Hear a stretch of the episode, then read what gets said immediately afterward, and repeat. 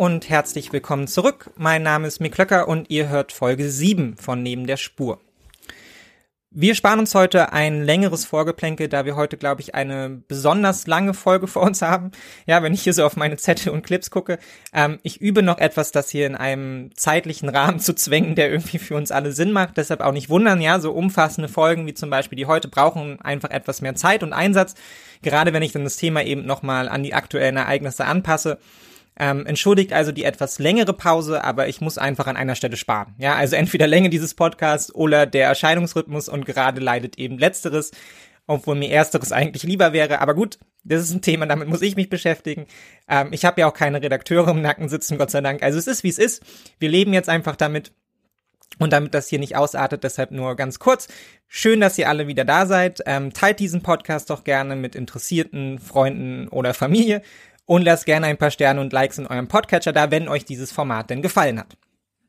Und ich glaube, wir haben heute wieder eine sehr dichte Folge, die hoffentlich etwas Licht ins Dunkel aktuelle Ereignisse bringt, denn wir widmen uns heute den sehr aktuellen Entwicklungen in Westafrika, genauer Niger, und versuchen die Lage und jüngste Geschichte der Region etwas umfänglicher aufzuarbeiten genauso wie die Erwartungen an die Zukunft, die natürlich unmittelbar mit einiger Sorge verbunden sind, sei es aus geopolitischer Perspektive oder einfach, weil sich der Flächenbrand und die Zahl seiner Opfer in Westafrika angesichts der aktuellen Entwicklung ja noch weitaus rapider eben entwickeln könnte. Damit sind wir also erneut in der Region, die uns schon beschäftigt hat, als wir über die Zukunft der Energiegewinnung in Afrika gesprochen haben, ja, die eine Schlüsselrolle einnehmen könnte bei der Versorgung der Welt mit grüner Energie Zudem auch wieder in der Region, die auch in der letzten Folge eine zentrale Rolle einnahm, als wir über die Entstehung von Gewaltökonomien und entgrenzten Regionen der Gewalt gesprochen haben. Ja, in der wir auch schon die Frage angerissen haben, welche Bedeutung die Region in einem sich zuspitzenden Verhältnis zwischen dem Westen und gerade eben auch Russland oder China einnimmt. Und nun ein paar Wochen später blickt erneut die ganze Welt auf Westafrika, gespannt wartend, ob denn nun nach dem Putsch in Niger ein weiterer größerer militärischer Konflikt vor der Tür steht der die Region endgültig ins Chaos stürzen könnte und natürlich zwangsläufig auch in dem Kontext des Ringens um Einfluss fernsteht, das uns spätestens seit dem Beginn des Krieges in der Ukraine beschäftigt. Solltet ihr also neu dazugekommen sein oder die letzten Folgen noch nicht gehört haben, ich glaube, es schadet nicht, sich wenigstens die letzte Folge und Folge 2 einmal anzuhören. Die sind noch aktuell, weil ich ja hier immer versuche, Themenkomplexe so zu bearbeiten, dass sie nicht einfach nur die Nachrichtenlage wiedergeben, sondern versuche, Themen so zu behandeln, ja, dass man eben auch ein bisschen mehr Kontext gewinnt. Und damit wir heute nicht immer wieder das Gleiche wiederholen, werde ich im Zweifelsfall einfach auf die Folgen verweisen. Es ist kein Muss, sie zu hören. Ja, die Folge funktioniert auch so. Aber wer mehr Kontext will, gerade zu Problemen wie regionaler Zentralisierung oder auch in staatlichen Gewalträumen, ja, dem würde ich die anderen Folgen einfach ans Herz legen. Ähm, da ist das alles ausführlich besprochen. Aber keine Sorge, ja, man kann den Podcast natürlich auch einfach so hören. Es ist jetzt kein Wissen vorausgesetzt. Aber es schadet sicherlich auch nicht, ähm, im Zweifelsfall dann nochmal nachzuhören. So, das soll es jetzt aber auch schon gewesen sein mit dem Vorgeplänkel. Ja, es gibt viel zu besprechen denn wir spannen heute wieder den großen Bogen über die Situation des Nigers, die wirtschaftliche und gesellschaftliche Lage seiner Einwohnerin, die Bedeutung des Landes für Europa, seines Rohstoffe- oder migrationspolitische Fragen, daran anschließend den Einfluss Europas in der Region und seine Folgen und stellen natürlich am Ende dann auch die große Frage, was bedeutet der Putsch unmittelbar und langfristig für die Region und natürlich für das Ringen zwischen Russland und dem Westen um globalen Einfluss. Also, viel zu besprechen. Ich würde sagen, wir legen gleich los, oder?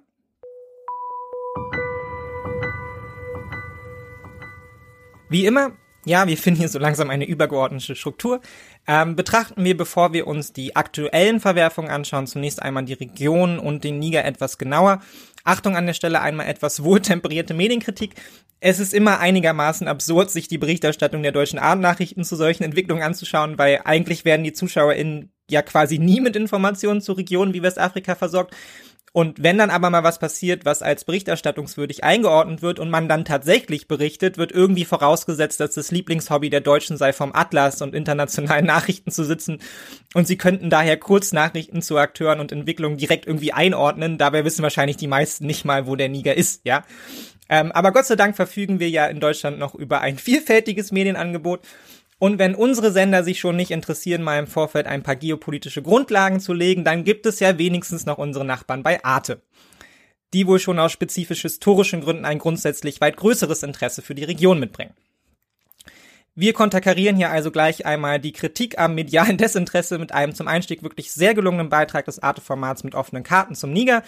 Ähm, ich habe die im Original so circa zwölf Minuten nochmal etwas gekürzt und neu arrangiert auf so fünf Minuten, die wir uns jetzt einfach mal in Gänze anhören, um uns alle auf einen Stand zu bringen, bevor wir uns dann die diversen Faktoren, die im Niger eine Rolle spielen, etwas detaillierter anschauen werden. Ähm, aber so kann ich zumindest einen Teil ja, der grundlegenden Sachen hier so ein bisschen auslagern.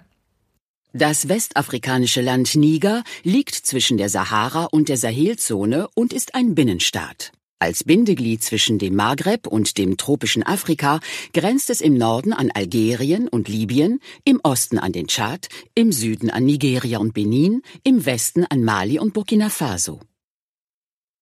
Das Land ist zweieinhalb Mal so groß wie Frankreich und zunehmend trockener vom Süden, wo es im Sommer regnet, bis hin zur Wüste im Norden. Die Linie mit 200 mm Jahresniederschlag bildet eine von Jahr zu Jahr wandernde Grenze. Die französische Kolonie Niger wurde 1960 unabhängig und ist wie gesagt eins der ärmsten Länder Afrikas. Die Hälfte der 25 Millionen Einwohner lebt in absoluter Armut mit weniger als zwei Euro pro Tag. Die zu 99 Prozent muslimische Bevölkerung lebt vor allem auf dem Land und wie überall in der Sahelzone führt die Landknappheit zu Konflikten zwischen Viehhirten und Bauern. Niger hat auch das jüngste Durchschnittsalter der Welt. Die Hälfte der Bevölkerung ist jünger als 15 Jahre. Bei etwa sieben Kindern pro Frau, einem der höchsten Werte der Welt, steht das Land vor einer großen demografischen Herausforderung. Ein weiteres Problem ist die mangelnde Verkehrsinfrastruktur in einem Land ohne Zugang zum Meer. Niger ist eins der wenigen Länder Afrikas ohne Eisenbahn. Die geplante Bahnstrecke Abidjan-Niamey-Cotonou des französischen Konzerns Bolloré wurde nie fertiggestellt. Dabei ist Niger reich an Bodenschätzen, vor allem an Uran und Erdöl. Deren Förderung wird allerdings von multinationalen Konzernen betrieben, zunächst zum Uran. Ende der 60er Jahre entstand die Bergbaustadt Arly, als man dort Uran entdeckt hatte. Mehrere Gruben wurden lange vom französischen Konzern Areva, heute Orano, betrieben. Niger deckt etwa ein Drittel des französischen Uranbedarfs. Aber in Niger selbst ist der Strom knapp, weshalb man ihn in Nigeria kaufen muss, trotz des geplanten Baus mehrerer Wärmekraftwerke und eines Wasserkraftwerks. Erdölvorkommen entdeckte man bei der Oase Agadem 2011. Gefördert wird es vom chinesischen Ölkonzern CNPC, denn China ist ein wichtiger diplomatischer und wirtschaftlicher Partner für Niger. Eine Pipeline verbindet Agadem mit der Raffinerie in Sander und man baut die mit 2000 Kilometern längste Erdölpipeline Afrikas zum Transport des Rohöls in Benins Hafenstadt Semekpoji. Weitere vielversprechende Vorkommen wurden bei Kafra an der Grenze zu Algerien vom staatlichen algerischen Ölkonzern Sonatrach entdeckt. Die Ölförderung soll sich in den kommenden Jahren verfünffachen. Schließlich kommt es seit 2014 in Niger zu einem regelrechten Goldrausch, vor allem in der Wüste im Norden des Landes. Aber auch an der Grenze zu Burkina Faso gibt es Goldlagerstätten. Schätzungen zufolge leben etwa 800.000 Menschen von der Goldsuche. Wie seine Nachbarländer hat auch Niger seit 15 Jahren mit der Bedrohung durch die Terrormilizen der Sahelregion zu kämpfen. An seiner Südostgrenze ist Boko Haram rund um den Tschadsee aktiv, vor allem in Nigeria. Im Südwesten, im Grenzgebiet von Mali, Burkina Faso und Niger, sind es sowohl Dschihadisten, die sich zu Al-Qaida bekennen, als auch Terroristen aus dem Umfeld der IS-Miliz. Letztere sind auch in Benin präsent, vor allem im W-Nationalpark. Die für die zahlreichen auf der Karte markierten Anschläge verantwortlichen bewaffneten Gruppen sind kaum in Niger präsent, weshalb das Land inzwischen in einer ansonsten von Gewalt geprägten Region als relativ stabil gilt. So putschte das Militär in Mali 2020 und 2021 und in Burkina Faso zweimal im Jahr 2022. In Niger hingegen begleitete Präsident Mahamadou Issoufou sein Amt von 2011 bis 2021 und die Wahl seines Parteifreunds Mohamed Bazoum sicherte die Fortsetzung und die Legitimität der Macht. Deshalb gilt Niger inzwischen als Stütze im Krieg gegen den Terrorismus, den unter anderem Frankreich in der Region seit seiner Intervention in Mali 2013 führt. Die USA sind ebenfalls militärisch präsent, in Niamey und bei Agadez, wo sie mit erheblichen Mitteln einen neuen Luftwaffenstützpunkt angelegt haben. Die nigrische Regierung arbeitet darüber hinaus mit der EU im Hinblick auf die Migration zusammen. Denn die wichtigste Migrationsroute zwischen den Ländern südlich der Sahara und dem Mittelmeer verläuft über den Norden des Landes, über Agadez und Dirkou. Denn seit 2015 lagert die EU ihre Grenzkontrollen immer mehr aus. Dabei bezahlt die Europäische Union erhebliche Summen dafür, dass Niger Migranten zurückweist, die versuchen, sein Staatsgebiet zu durchqueren und dann über Libyen nach Italien zu gelangen.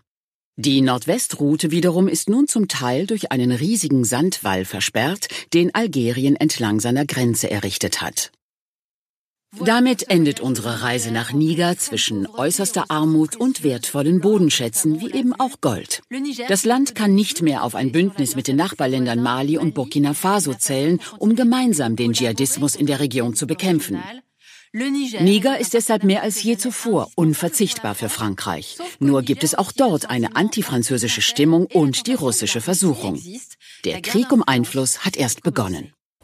So, ich glaube, wer die letzten Podcasts verfolgt hat, der wird hier diverse Male aufgehorcht haben, weil fast alle Motive, die wir schon in den vergangenen Folgen besprochen haben, spielen hier wieder eben eine sehr große Rolle. Der Niger ist eines der ärmsten Länder der Welt, gleichzeitig massiv belastet durch die demografische Entwicklung und auch den Klimawandel. Ja, der spielt jetzt hier nicht so eine große Rolle in dem Bericht, aber dazu kommen wir auch noch. Die wirtschaftliche Lage insgesamt ebenso wie die persönliche ökonomische Lage eines Großteils seiner Einwohnerinnen ist trotz des reichhaltigen Vorkommens an Rohstoffen dramatisch. Ja, hier leben historische Verhältnisse kolonialer Strukturen fort. Ja, auch das können wir hier schon feststellen. Ebenso wie der schon besprochene Fluch der Rohstoffe, also eine wirtschaftliche Monopolstellung der Rohstoffgewinnung, die einer wirtschaftlichen und politischen Diversifizierung eben entgegenläuft und eigentlich keinerlei allgemeinen Wohlstand bringt. Ja, hier spiegeln sich also wieder die Sorgen auf die wir auch schon mit Blick auf die neuen europäischen Wasserstoffprojekte in Afrika geguckt haben. Ja, das Land exportiert in Form von Uran zwar unfassbar viel Energie, letztlich profitiert aber kaum jemand davon im Land. Ja, und genauso verhält es sich mit der Infrastruktur. Jahrzehnte der wirklich auch hohen Auszahlung von Entwicklungshilfe, gerade durch die EU und Deutschland, schauen wir uns nachher auch noch genauer an. Aber nicht mal eine Eisenbahnlinie, ja, ist im Niger entstanden. Hinzu kommen geografische wie historische Faktoren, die auch in dem Riesenland Niger eben eine sehr starke Konzentrierung und Zentralisierung des Landes im Süden befördert haben, verbunden eben auch mit den staatlichen Strukturen, die nur einen Bruchteil des Landes wirklich erreichen. Ja, kein Wunder, wenn schon die Eisenbahn fehlt wodurch auch die Entstehung großer endstaatlicher Zonen bedingt ist, die eben zunehmend besetzt werden von Terroristen, indem wir natürlich nach der letzten Folge vor allem Gewaltunternehmer erkennen, die über Niger hinaus in der ganzen Region vom Rückzug nationaler Staatlichkeit profitieren und in den Freiräumen eben eigene Gewaltökonomien etablieren können. Und seit vergangener Woche ist nun zumindest für den Moment auch klar, die demokratische Entwicklung in Niger, das im besten lange als Positivbeispiel für die Region galt, hat dem Konglomerat all dieser Faktoren letztlich nicht standhalten können. Schauen wir uns aber erstmal ein paar Zerrkräfte, die auf Niger wirken, nochmal etwas genauer an. Fangen wir beim offensichtlichsten an. In Deutschland kann man sich das wirklich nicht vorstellen, ja. Aber das Durchschnittsalter im Niger beträgt 15 Jahre. Das ist also eine unfassbar junge Gesellschaft. Mütter mit bis zu 15 Kindern sind keine Seltenheit. Niger ist das Land mit der weltweit höchsten Geburtenrate überhaupt. Ja, eine Frau bekommt im Durchschnitt 7,3 Kinder. Und damit ist Niger selbst für den insgesamt sehr schnell wachsenden Kontinent ein absolutes Extrembeispiel. Ja, seine Bevölkerung wächst trotz hoher Kindersterblichkeit rasant, weit stärker als noch vor einigen Jahren erwartet. Und viele afrikanische Staaten haben zwar damit im Einklang auch ein beeindruckendes wirtschaftliches Wachstum hingelegt, ja, weil Menschen sind ja nichts anderes als Potenziale für Produktivität. Doch die Bevölkerung wächst eben in einigen Ländern noch wesentlich schneller als es das Wirtschaftswachstum je könnte. Und damit steigt dann eben auch die Zahl der Armen wieder rapide an, ja, wie in Nigeria, im Kongo oder eben auch im Niger, das zudem weit weniger schnell wirtschaftlich wächst als einige der großen Nachbarn mit weit besseren historischen und auch geografischen Bedingungen. Und um das mal kurz in einen etwas größeren Kontext zu stellen, ja, der IWF hat vorgerechnet, um allen AfrikanerInnen Arbeit zu geben, müsste man auf dem Kontinent 20 Millionen zusätzliche Jobs schaffen und das pro Jahr.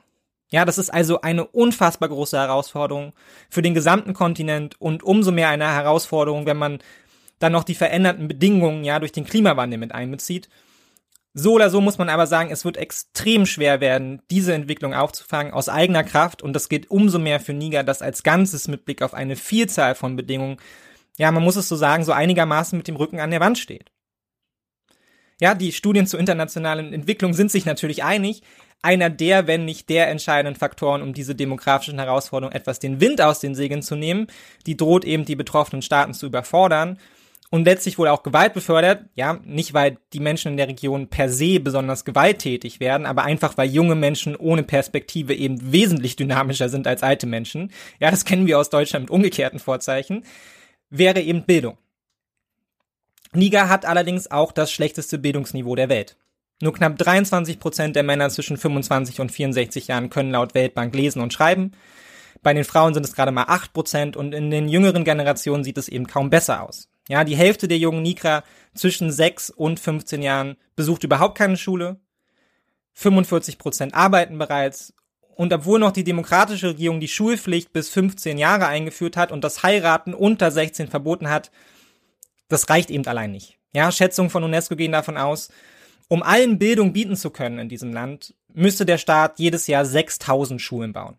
Das ist für ein Land in der Gesamtlage Nigers aus eigener Kraft quasi unleistbar. Ja, sehr wichtig, das hat jetzt nichts mit irgendwelchen kulturalistischen oder ethnischen Zuschreibungen zu tun, sondern ist schlicht Ausdruck der vielen, vielen historischen und ökonomischen Faktoren, die auf Afrika als Ganzes und eben speziell Niger einwirken und aufgrund dessen sich gerade eben Westafrika heute in einer denkbar komplexen Ausgangslage befindet, von der die dramatische demografische Entwicklung nur ein Bruchteil darstellt, aber eben sehr, sehr schnell deutlich macht, von was für einer denkbar schwierigen Ausgangslage wir hier eben im Kleinen wie dann eben auch im Großen sprechen müssen.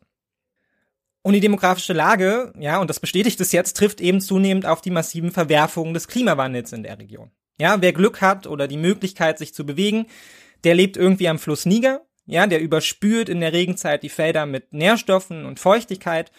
Meist fallen die Ernten aber dennoch spärlich aus, ja, zu spärlich, um das eben sehr, sehr schnell wachsende Land zu versorgen.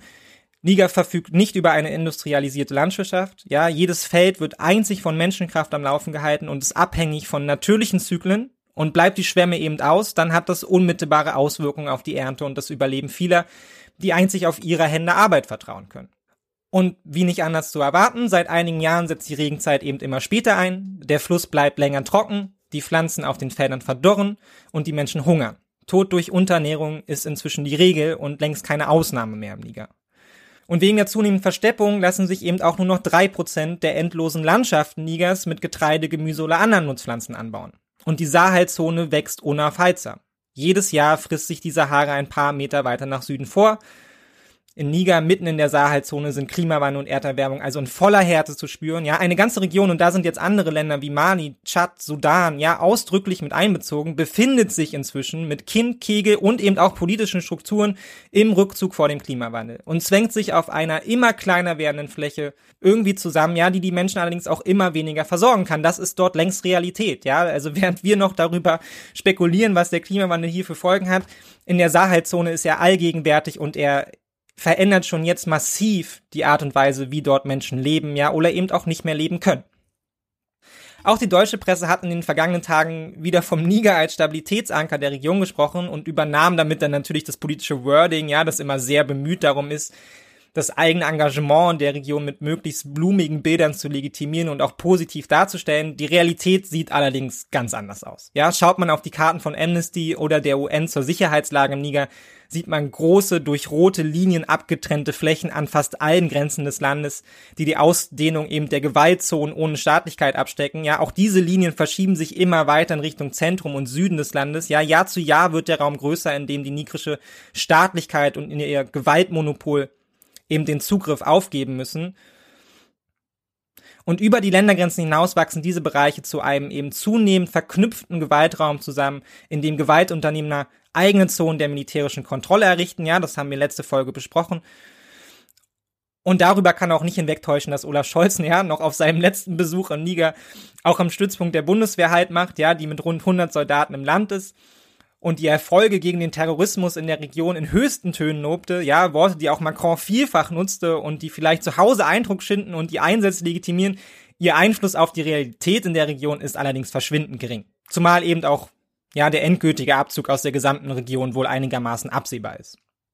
Klar ist aber auch, das Land tut sich eben schwer, die Last all dieser Herausforderungen alleine zu stemmen. Klimawandel, Bevölkerungswachstum, wirtschaftliche Lage, Perspektivlosigkeit, Gewalt, alles hängt zusammen und verstärkt sich eben auch vielfach gegenseitig. Die Gesamtsituation wirkt festgefahren. Niger ist zuerst einmal Agrarstaat, ja, abgesehen von den zahlreichen Rohstoffen in der Region. Wie zukunftsträchtig dieser Wirtschaftszweig angesichts der rapiden Verwerfung des Klimawandels und dem Bevölkerungswachstum ist, dass die nigrische Bevölkerung von jetzt knapp 25 Millionen Menschen bis 2050 auf bis zu 70 Millionen Menschen katapultieren könnte, kann man sich ausmalen. Ja, mit einem BIP von nicht einmal 12 Milliarden Dollar und einem jährlichen Bevölkerungswachstum von 3,7 Prozent in einer von Gewalt und geografisch wirklich schlechten Bedingungen geprägten Region ist es mit der Entwicklung überfordert und hat schlicht nicht die Kraft, dem entscheidend etwas entgegenzusetzen. Ja, die Belastungen sind einfach zu groß. Es brennt quasi überall. Ja, kurzes Land ist auf Unterstützung von außen angewiesen da kann die jetzt abgesetzte demokratische Regierung noch so sehr mit guter Politik dagegen wirken wollen, was sie tatsächlich auch neben all den sicherlich auch nicht ganz unberechtigten Korruptionsvorwürfen auch tatsächlich versucht haben. Bildung war Top 1 Priorität, genauso wie Aufklärung, Infrastruktur und Co. Aber so gerne man eben ein selbstbestimmtes Afrika und verantwortungsvolle Staatschefs sieht, die die Herausforderungen der Gegenwart und Zukunft annehmen und zu lösen versuchen, mit Blick auf die Ausgangslage des Nigers ist das schlicht nicht genug. Ja, das Land braucht Investitionen von außen und damit geht eben auch einher, und das werden wir gleich noch genauer aufarbeiten, die Machtverhältnisse hier sind klar. Jede Entscheidung der Staaten von außen mit großen Budgets und großen Interessen wirkt weit mehr auf das Land ein, als es jede Entscheidung im Inneren je könnte. Ja, und zweistellige Millionenbeträge durch die USA oder die EU oder auch Russland, ja, die die in ihrem Budget überhaupt nicht merken, können eben erheblichen Einfluss haben und auch erhebliche Folgen auf die Entwicklung im Niger. Ja, wozu man allerdings auch sagen muss, auch die internationalen Helfer und Geldgeber haben offenbar nicht wirklich eine alternative Idee, wie man die nigrische Wirtschaftsleistung und den Lebensstandard der Bevölkerung steigern könnte, oder kein größeres Interesse daran. Ja, ein Großteil der internationalen Hilfe fließt neben dem unmittelbaren humanitären Unterstützung und dem Grenzmanagement, auf das wir gleich noch zu sprechen kommen, in landwirtschaftliche Projekte, ja, deren natürliche Grenzen wohl allen Bemühungen, ja, den Lebensstandard zu steigern, auf absehbare Zeit einen Riegel vorschieben werden. Ja, angesichts des Klimawandels und der Bevölkerungsentwicklung, es gibt Grenzen dafür, ja, wie sehr man einen Agrarstaat irgendwie effizient ausstatten kann in einer, Region, äh, in einer Region, die eben von massiver Trockenheit geprägt ist. Und wo man sich immer die Frage stellen muss, wo soll das Wasser eigentlich herkommen, ja, um hier 70 Millionen Menschen mit Nahrungsmitteln zu versorgen. Dass dieses Land daher kaum eine Zukunft bietet, das ist auch vielen jungen Nigran längst klar, ja, immer mehr von ihnen wollen weg. Nigers demokratisch gewählter Präsident Mahamadou Isufu hatte ehrgeizige Entwicklungsziele, aber mit dem Versprechen einer besseren Zukunft allein kann er seine Bürger nicht aufhalten. Ja, die suchen ihr Glück längst in südlichen Nachbarländern wie Nigeria, Ghana oder der Elfenbeinküste, arbeiten dort als Händler, Bauarbeiter oder Taxifahrer und andere machen sich natürlich auch auf den Weg nach Europa. Ja, das US-Institut Gallup befragt alle paar Jahre weltweit mehr als eine halbe Million Menschen, ob sie auswandern wollen. Und in den Staaten südlich der Sahara würde fast jeder dritte Erwachsene in ein anderes Land ziehen, wenn es denn möglich wäre. Und für die vage Hoffnung einer besseren Zukunft für sich und ihre Kinder legen Familien eben jetzt schon wahnsinnig viel Geld zusammen, ja, damit eines der Kinder oft der älteste Sohn es eben bis nach Europa schafft. Ja, oder die jungen Männer leihen sich eben selbst das nötige Geld für die Reise, ja, schmieren unterwegs Mittelsmänner, Schleuser, Polizisten, Grenzer. Oft kostet es wirklich mehrere tausend Euro überhaupt die Chance zu bekommen, dann auf einem rostigen Boot mit hunderten anderer die Überfahrt nach Europa anzutreten, ja, mit oftmals eben auch absehbaren Folgen salopp gesagt, eine sehr risikoreiche Investition in eine nur selten vielversprechende Zukunft, für die die Familien im Niger jedoch oftmals Jahre sparen. Ja, das durchschnittliche Pro-Kopf-Einkommen im Niger liegt bei umgerechnet 850 Euro im Jahr. Ja, die Hälfte der Nigra muss täglich mit weniger als zwei Euro auskommen. Man kann sich also vorstellen, wie verzweifelt die Lage sein muss, wenn man dieses wenige Geld, was man erarbeitet, nun zurücklegt, damit wenigstens einer aus der Familie irgendwie die Chance hat, in eine bessere Zukunft zu gelangen, nämlich nach Europa oder sei es nur in die Nachbarstaaten, um dann von dort aus in irgendeiner Weise Unterstützung zu leisten, Unterstützung zu leisten für die Familien zu Hause und was das auch für einen enormen Druck bedeutet für die Menschen, die sich auf den Weg machen. Ja, die wissen, dass zu Hause die kleinen Geschwister und die Familie sitzen. Das ist ein Thema für sich, ja, das können wir nochmal an anderer Stelle besprechen. Aber ich glaube, das sollte man sich immer klar machen, wenn man darüber spricht, ja, wie groß die Belastung sein muss und wie groß der Druck sein muss, aus dieser Situation zu kommen und dann sich dafür zu entscheiden, allen Gefahren zu trotz, die auf dem Weg warten und all dem Geld, das das kostet und wie lange man dafür sparen muss, sich eben auf den Weg zu machen, ja. Aber so dramatisch ist eben die Lage im Niger. Aber längst nicht jeder eben, der von Auswandern treu, macht sich letztendlich auf den Weg, hat überhaupt die Möglichkeit dazu, ja, wie wir an den Kosten sehen konnten. Hinzu kommen zunehmend brutale Grenzregime, bezahlt aus der, aus EU-Geldern und eben auch die Angst vor dem Tod auf dem Mittelmeer. Ja, die meisten hält es am Ende ab, wie wir auch schon im letzten äh, Podcast angerissen haben, und damit eben auch in einem Land, in dem die Zukunft nach der letzten Woche noch einmal um einiges düsterer aussieht, was es dann jetzt auch zum Putsch im Niger führt.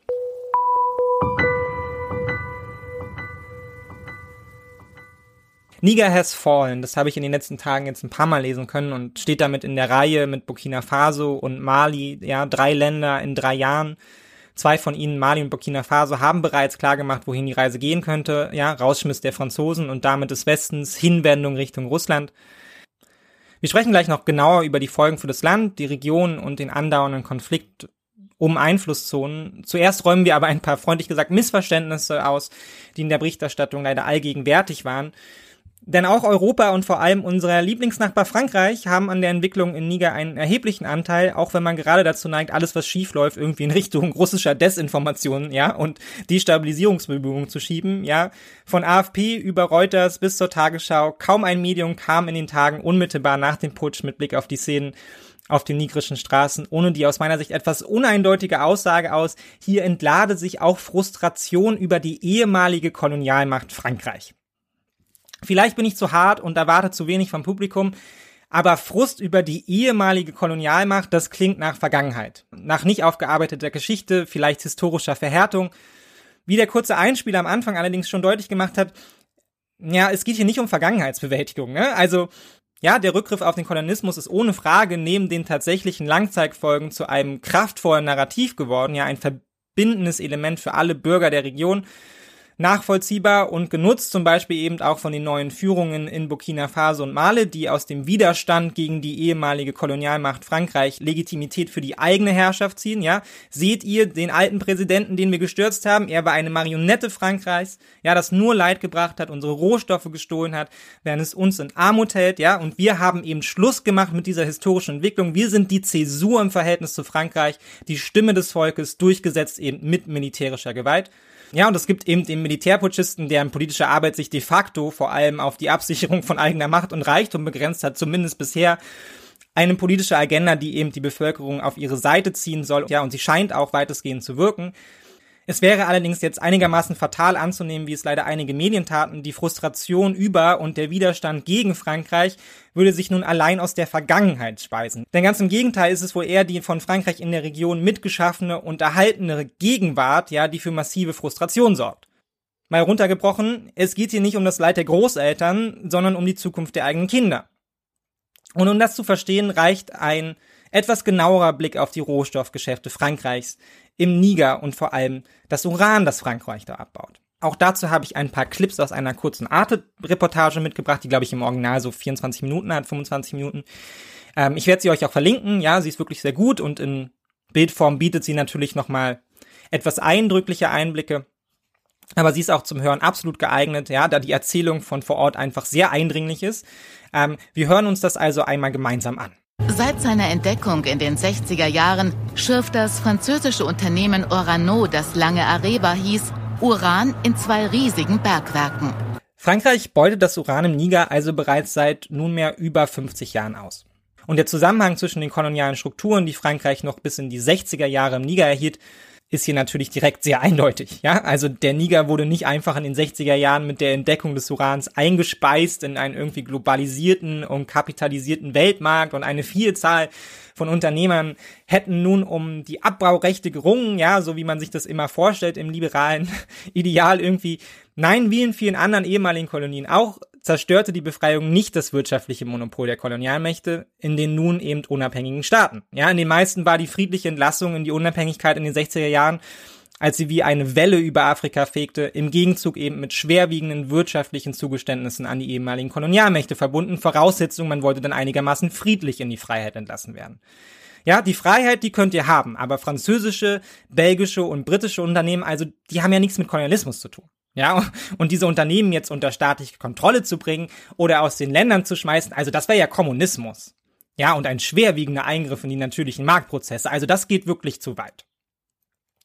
Und diese interessengeleitete Interpretation, was den Staaten Afrikas denn nun gehören würde und wovon sie denn bitte lieber die Finger lassen sollten, das wurde notfalls eben auch mit Gewalt durchgesetzt. Ja, auf die Phase der Befreiung folgte schnell die der politischen und wirtschaftlichen Resignation und eben auch eine Welle von Gewalt, ja, der im Kongo wie in anderen Staaten jene demokratischen PolitikerInnen durch westliche Geheimdienste und deren paramilitärische Helfer zum Opfer fielen, die Rohstoffabbau und Produktion eben verstaatlichen wollten. Ja, ich kann dafür wirklich nur empfehlen, schaut euch einfach mal den Wikipedia-Beitrag ähm, zur Demokratischen Republik Kongo an. Es gibt darüber auch ein paar gute Bücher. Ihr könnt euch gerne bei mir melden, falls ihr da irgendwie ein bisschen Einblicke braucht. Vielleicht sprechen wir doch mal an anderer Stelle über, ähm, an anderer Stelle drüber.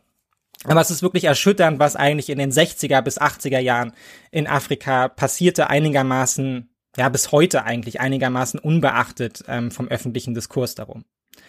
Denn viel lieber als mit den aufmüpfigen Demokraten machten die ehemaligen Kolonialmächte eben Geschäfte mit, mit, Diktatoren, die weniger Interesse am Wohlstand der eigenen Bevölkerung hatten und darf so umso mehr an eigenem Reichtum. Ja, das Bild Afrikas von einem Kontinent regiert durch skrupellose Warlords und korrupte Eliten, das bis heute allgegenwärtig ist, entstand eben in vielen Fällen nicht aus einem mangelnden demokratischen Verständnis, wie man es manchmal heute hört, ja, oder ethischen Konflikten, sondern durch Einmischung von außen, ja, und durch fortlaufende koloniale Wirtschaftsstrukturen, die notfalls eben auch mit massiver Gewalt durchgesetzt wurden. Ja, Frankreich und Großbritannien und Co. Sie haben den Kampf um die Kolonien nicht verloren, sondern viel öfter in doppelter Hinsicht gewonnen. Ja, die Verantwortung für die Kolonien mit all den Verwaltungskosten und öffentlichen Ärgernissen und Co., die war man los, ja, weil die Staaten waren ja nun unabhängig und gleichzeitig konnte man sich auf das konzentrieren, was wichtig war, nämlich die wirtschaftliche Ausbeutung. Ja, es ist ein absolut plakatives Bild, ich weiß, aber das macht es eben nicht falsch, ja? Die freien Staaten Afrikas erkauften sich oftmals ihre politische Unabhängigkeit durch die Versicherung der Fortführung der etablierten wirtschaftlichen Verhältnisse. Ja, und dass gerade französische, belgische und britische Firmen davon profitieren, ist bis heute in Afrika die absolute Regel. Ja, sei es durch gute Beziehungen zu den politischen Eliten, steuerliche Erleichterungen oder vertraglich verbriefte Abbaurechte, die sich teils über hunderte Jahre erstrecken. Und auch Urano muss man in diese Kategorie einordnen. Ja, Niger hat das fünftgrößte Uranvorkommen der Welt. Und obwohl es einzelne Bemühungen gerade durch China gibt, auch an diese Ressourcen zu kommen, der Abbau des Rohstoffes liegt fest in der Hand eines Unternehmens, das einzig und allein für die französische Energie im Niger abbaut. Eine unangefochtene Monopolstellung. Und was das eben in der Realität bedeutet, das hören wir uns jetzt an. In den 70er Jahren zog das Uran Zehntausende Nigra an und zwei Städte entstanden. Arlit und Akokon. Jede neben einem Bergwerk. Sumair, so groß wie halb Paris, ist noch in Betrieb. Cominac schlossen sie 2021, als die Uranvorkommen erschöpft waren. Urano betreibt also wirklich gigantische Minen, ja, zum Uranabbau. Halb so groß wie Paris, das ist fast unvorstellbar, es sei denn, man lebt auch in Deutschland nahe von den schönen Kohleabbaugebieten, ja, dann hat man wahrscheinlich ein Bild im Kopf, ungefähr so sieht es dort auch aus. Und Urano betreibt diese Minen vor allem im Norden des Landes, also der Region oberhalb der Sahelzone. Ja, wenn ihr euch die Doku anschaut, man sieht wirklich nur Sand. Ja, einstöckige Ziegelbauten in einem Meer aus Wüste. Man kann die Hitze und den Staub, der sich über alles legt, geradezu spüren. Für die Menschen, die in der Region leben, vor allem Tuareg, ist es jedoch eine der wenigen, wenn nicht die einzige, die reguläre Einnahmequelle im Umkreis von Hunderten von Kilometern. Ja, ihre nomadische Lebensweise ist durch den Klimawandel, aber auch die Gewalten der Region eh massiv bedroht. Ja, alternative Perspektiven gibt es kaum. Viele junge Männer schließen sich daher in den Nachbarländern Gewaltunternehmern an und in Niger zog es eben Tausende von ihnen in die Städte von Urano, um dort Arbeit in den Minen zu finden. In vielen Fällen über tausende Kilometer durch die Wüste, ohne Straße und ohne Auto. Aber Minen, die halten natürlich nicht ewig. Was passiert also, wenn eine Quelle erschöpft ist? Nur fünf Kilometer vom ehemaligen Bergwerk entfernt baute Orano für die Arbeiter und ihre Familien die Stadt Akokon. Nachdem sie die Mine schlossen, riss der Konzern auch die Bergarbeiterviertel ab, weil sie baufällig gewesen seien. Nach wenigen Monaten war Akokon eine Geisterstadt. Als sie das Bergwerk dicht machten, haben sie Strom und Wasser abgestellt. Sehen Sie, die Stadt ist am Ende. Die Häuser sind zur Hälfte zerstört. Die Bergarbeiterstadt Akokon ist heute fast menschenleer. Von den einst 60.000 Bewohnern leben nur noch 3.000 hier. Ja, ich glaube, hier trifft es der Begriff Heuschrecke ganz gut. Ja, wie eine Heuschrecke, eine einzelne riesige Heuschrecke zieht das Unternehmen Urano übers Land, errichtet Häuser, legt Wasser und Strom in die Wüste, zieht damit tausende Menschen an und sobald die Mine erschöpft ist, gehen wortwörtlich die Lichter aus. Ja, das Unternehmen macht einen neuen Abbauvertrag, zerstört die Strukturen vor Ort, packt ihre Geräte, Generatoren und Maschinen ein und legt eine Mine hunderte Kilometer entfernt an. Und wer Arbeit in Anführungsstrichen will, ja, der kann ja folgen. Und wer nicht kann, der bleibt eben in der Wüste zurück. Ja, ich will mir hier die Frustration darüber ein bisschen aufsparen, aber es ist schon eine brachiale Realität, ja, die so weit weg ist von jeglicher Art wirtschaftlicher Nachhaltigkeit und das ist irgendwie klar, ja, Rohstoffabbau ist eben nicht nachhaltig, aber das hinterlässt ja wirklich gar nichts von Werten der Region. Also wirklich ganz weit weg von irgendeiner Art von Wohlstandsversprechen. Und wenn es mal nur Infrastruktur wäre, ja, ein Job, ein Haus und Strom und Wasser und die Kinder können vielleicht zur Schule gehen, nichts davon bleibt. Ja, und ich weiß, wir reden hier von einem Unternehmen, aber ich meine ein Drittel des französischen Uranbedarfs, ein Drittel der Energie Frankreichs und von unternehmerischer Verantwortung angesichts all des Wohlstands, den man da ja wirklich wortwörtlich aus dem Boden buddelt, ja, und aus dem Boden buddeln lässt vor allem, ja, ist komplette Fehlanzeige. Ja, und das macht auch der nächste Clip sehr deutlich. Bei der Stilllegung, sagt Orano, hätte man 700 der 1400 Bergarbeiter der Anlage je nach Dienstalter abgefunden. Die anderen wie Yaru waren über Subunternehmer angestellt. Er sagt, er hätte nur 450 Euro erhalten, so viel wie drei Monatsgehälter. Für eine Rückkehr in ihre Heimatregion haben sie kein Geld. Yaru und seine Familie wissen nicht, wie lange sie hier noch überleben können. Abgespeist mit 450 Euro. Und dann sitzen die Menschen eben da, ja, kommen nicht vor und nichts zurück, ja, alleingelassen, irgendwo im Nirgendwo. Aber wait. Urano ist natürlich ein verantwortungsvolles Unternehmen. Nicht, dass ich hier euch nur die einseitige Geschichte zeige, ja?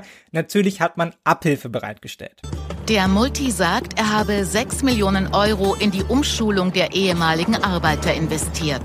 Einige Kilometer von Akokon entfernt stellt das PR-Team uns das nach Ansicht des Unternehmens Zukunftsprojekt der Region vor.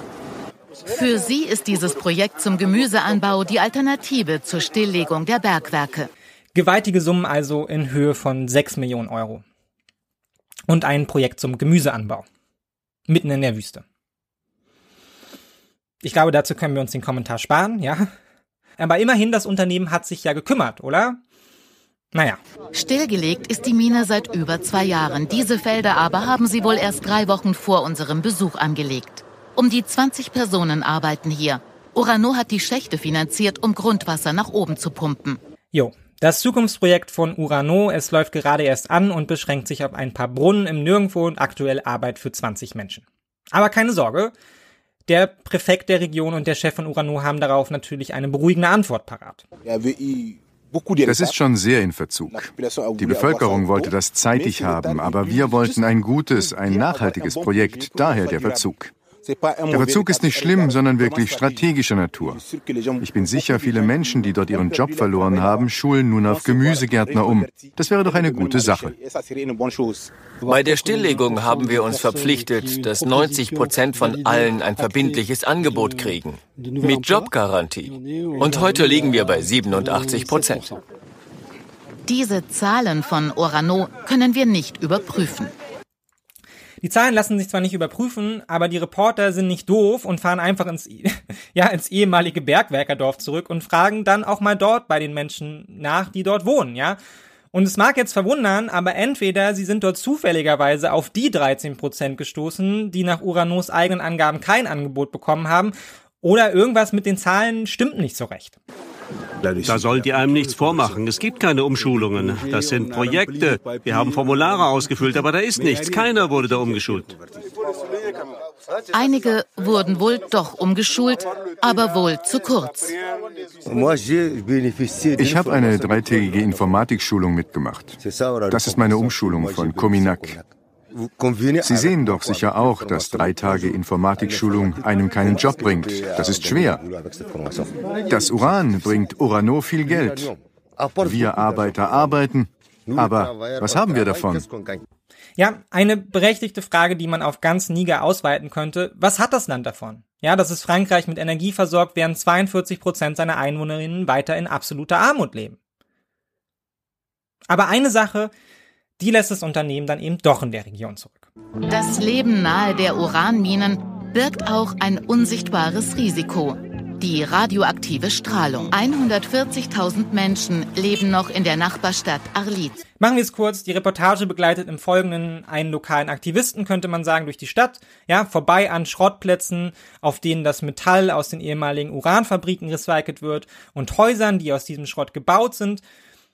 Ja, und das soll man sagen, es ist einfach alles verstrahlt. Ja, die Balken in den Häusern, der Schrott auf der Straße, weit über noch akzeptablen Werten, ja, und 140.000 Menschen leben in diesem wirklich apokalyptischen Wasteland. Urano hat sich natürlich verpflichtet, regelmäßig Messungen durchzuführen und kontaminierte Häuser abzureißen neu zu bauen. Ja, aber offensichtlich geht man da auch mit ganz besonderer planerischer Sorgfalt vor, weil abgerissen wurde zwar, aufgebaut allerdings nichts. Ja, und so errichten die Menschen ihre Häuser eben erneut aus dem verschreiten Strott, der sie umgibt. Ja, und dementsprechend klare Worte findet eben auch der Begleiter, der Reporterin. Wenn wir schon nichts von unserem Uran haben, sollen sie ihren Scheiß wenigstens dort behalten. Das heißt, alles, was verstrahlt ist, sollen die ordentlich lagern. Mehr verlangen wir nicht. Aber damit natürlich nicht genug, denn nicht nur der verstrahlte Schrott bleibt liegen. Die Silhouette am Horizont, fünf Kilometer vor Akokon, das sind dort keine Berge, sondern 20 Millionen Tonnen radioaktiver Müll. Die Reste von fast 50 Jahren Uranförderung.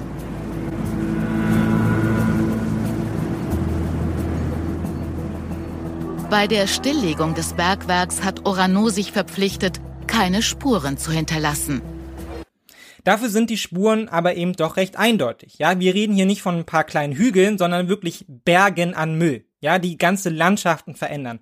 120 Hektar atomare Müllhalde. Aber die Reporterinnen bekommen natürlich auch hier eine PR-Tour des Unternehmens geboten. Ja, stolz präsentiert man, dass doch alle Fabriken abgerissen worden seien und der Müll im Freien. Also da müssen man sich nun wirklich überhaupt gar keine Sorgen machen, ja. Und zum Beweis besucht man dann eines von zwei Krankenhäusern, die das Unternehmen der Region finanziert hat und die Ärzte dort haben auch noch nie von Menschen gehört, die an der Strahlung krank geworden wären. Erneut nachgefragt bei den EinwohnerInnen der Stadt stellt sich dann allerdings heraus, viele haben ihre Männer, die in den Minen arbeiteten, früh verloren. Leberkrebs, Lungenkrebs, verschiedene Arten von Karzinomen. Ja, Zufälle gibt's. Wie kann das nur sein? Der PR-Chef von Urano ist allerdings eindeutig, ja, Krebserkrankungen, die sind doch erfunden. Die heutigen Resultate lassen keine Schlüsse auf einen Zusammenhang zwischen Erkrankungen und ionisierender Strahlung zu. Osra wird sich nicht Krankheiten ausdenken, nur um einen Teil der Bevölkerung zufriedenzustellen, der denkt, er sei krank. Wir vertrauen den Ärzten. Wir finanzieren Studien, wir finanzieren Ärzte und wir finanzieren eine von uns unabhängige Einrichtung. Für uns ist das ein gesellschaftliches Engagement. So sehen wir das. Und die Studien kommen natürlich zu der klaren Erkenntnis, kein einziger Fall von strahlungsbedingten Krankheiten in über 50 Jahren Uranabbau. Na, wer es glaubt. Ja, die Realität sieht wohl anders aus, wie unabhängige Forscher bestätigen. Ja, für die Menschen in der Umgebung spielt das letztlich aber eh keine Rolle. Ja, sie haben ja keine andere Wahl, als ihr Glück in den Minen zu suchen. Und wenn die Minen dann eben schließen, dann ist auch die erträumte Zukunft vorbei, wie auch dieser junge Mann eindrücklich zum Ausdruck bringt. Nach seinem Studium in Elektrotechnik wollte Ali eigentlich bei Orano anheuern, wie auch sein Vater vor ihm. Doch heute stellt der Konzern niemanden mehr ein. Und er glaubt, auch das Bergwerk von Alit könnte in gut 20 Jahren schließen, sobald das Uran erschöpft ist. Das war der Traum aller jungen Leute von Alit, ein Job bei Orano. Denn die meisten Jungen von Alit, 90 Prozent, kennen nach ihrem Studium, wenn sie sich umschauen, nur die Arbeit in den Bergwerken. Ali hat ein technisches Abitur in der Tasche, aber heute nur diesen Job. Tee kochen. Mit dem Ausbau sollte allerdings noch lange nicht Schluss sein, ja. Die Heuschrecke zieht nur ein paar Kilometer weiter, um dann die nächste Region und ihre Menschen für Jahrzehnte oder Jahrhunderte zu kontaminieren. Nach Akokon und Arlit untersuchen die Teams von Orano den Boden 80 Kilometer weiter südlich, in Imuraren. Sie würden dort gerne eine neue Uranmine erschließen. 2028 soll es soweit sein. Wir haben das jetzt recht ausführlich anhand dieser Doku besprochen.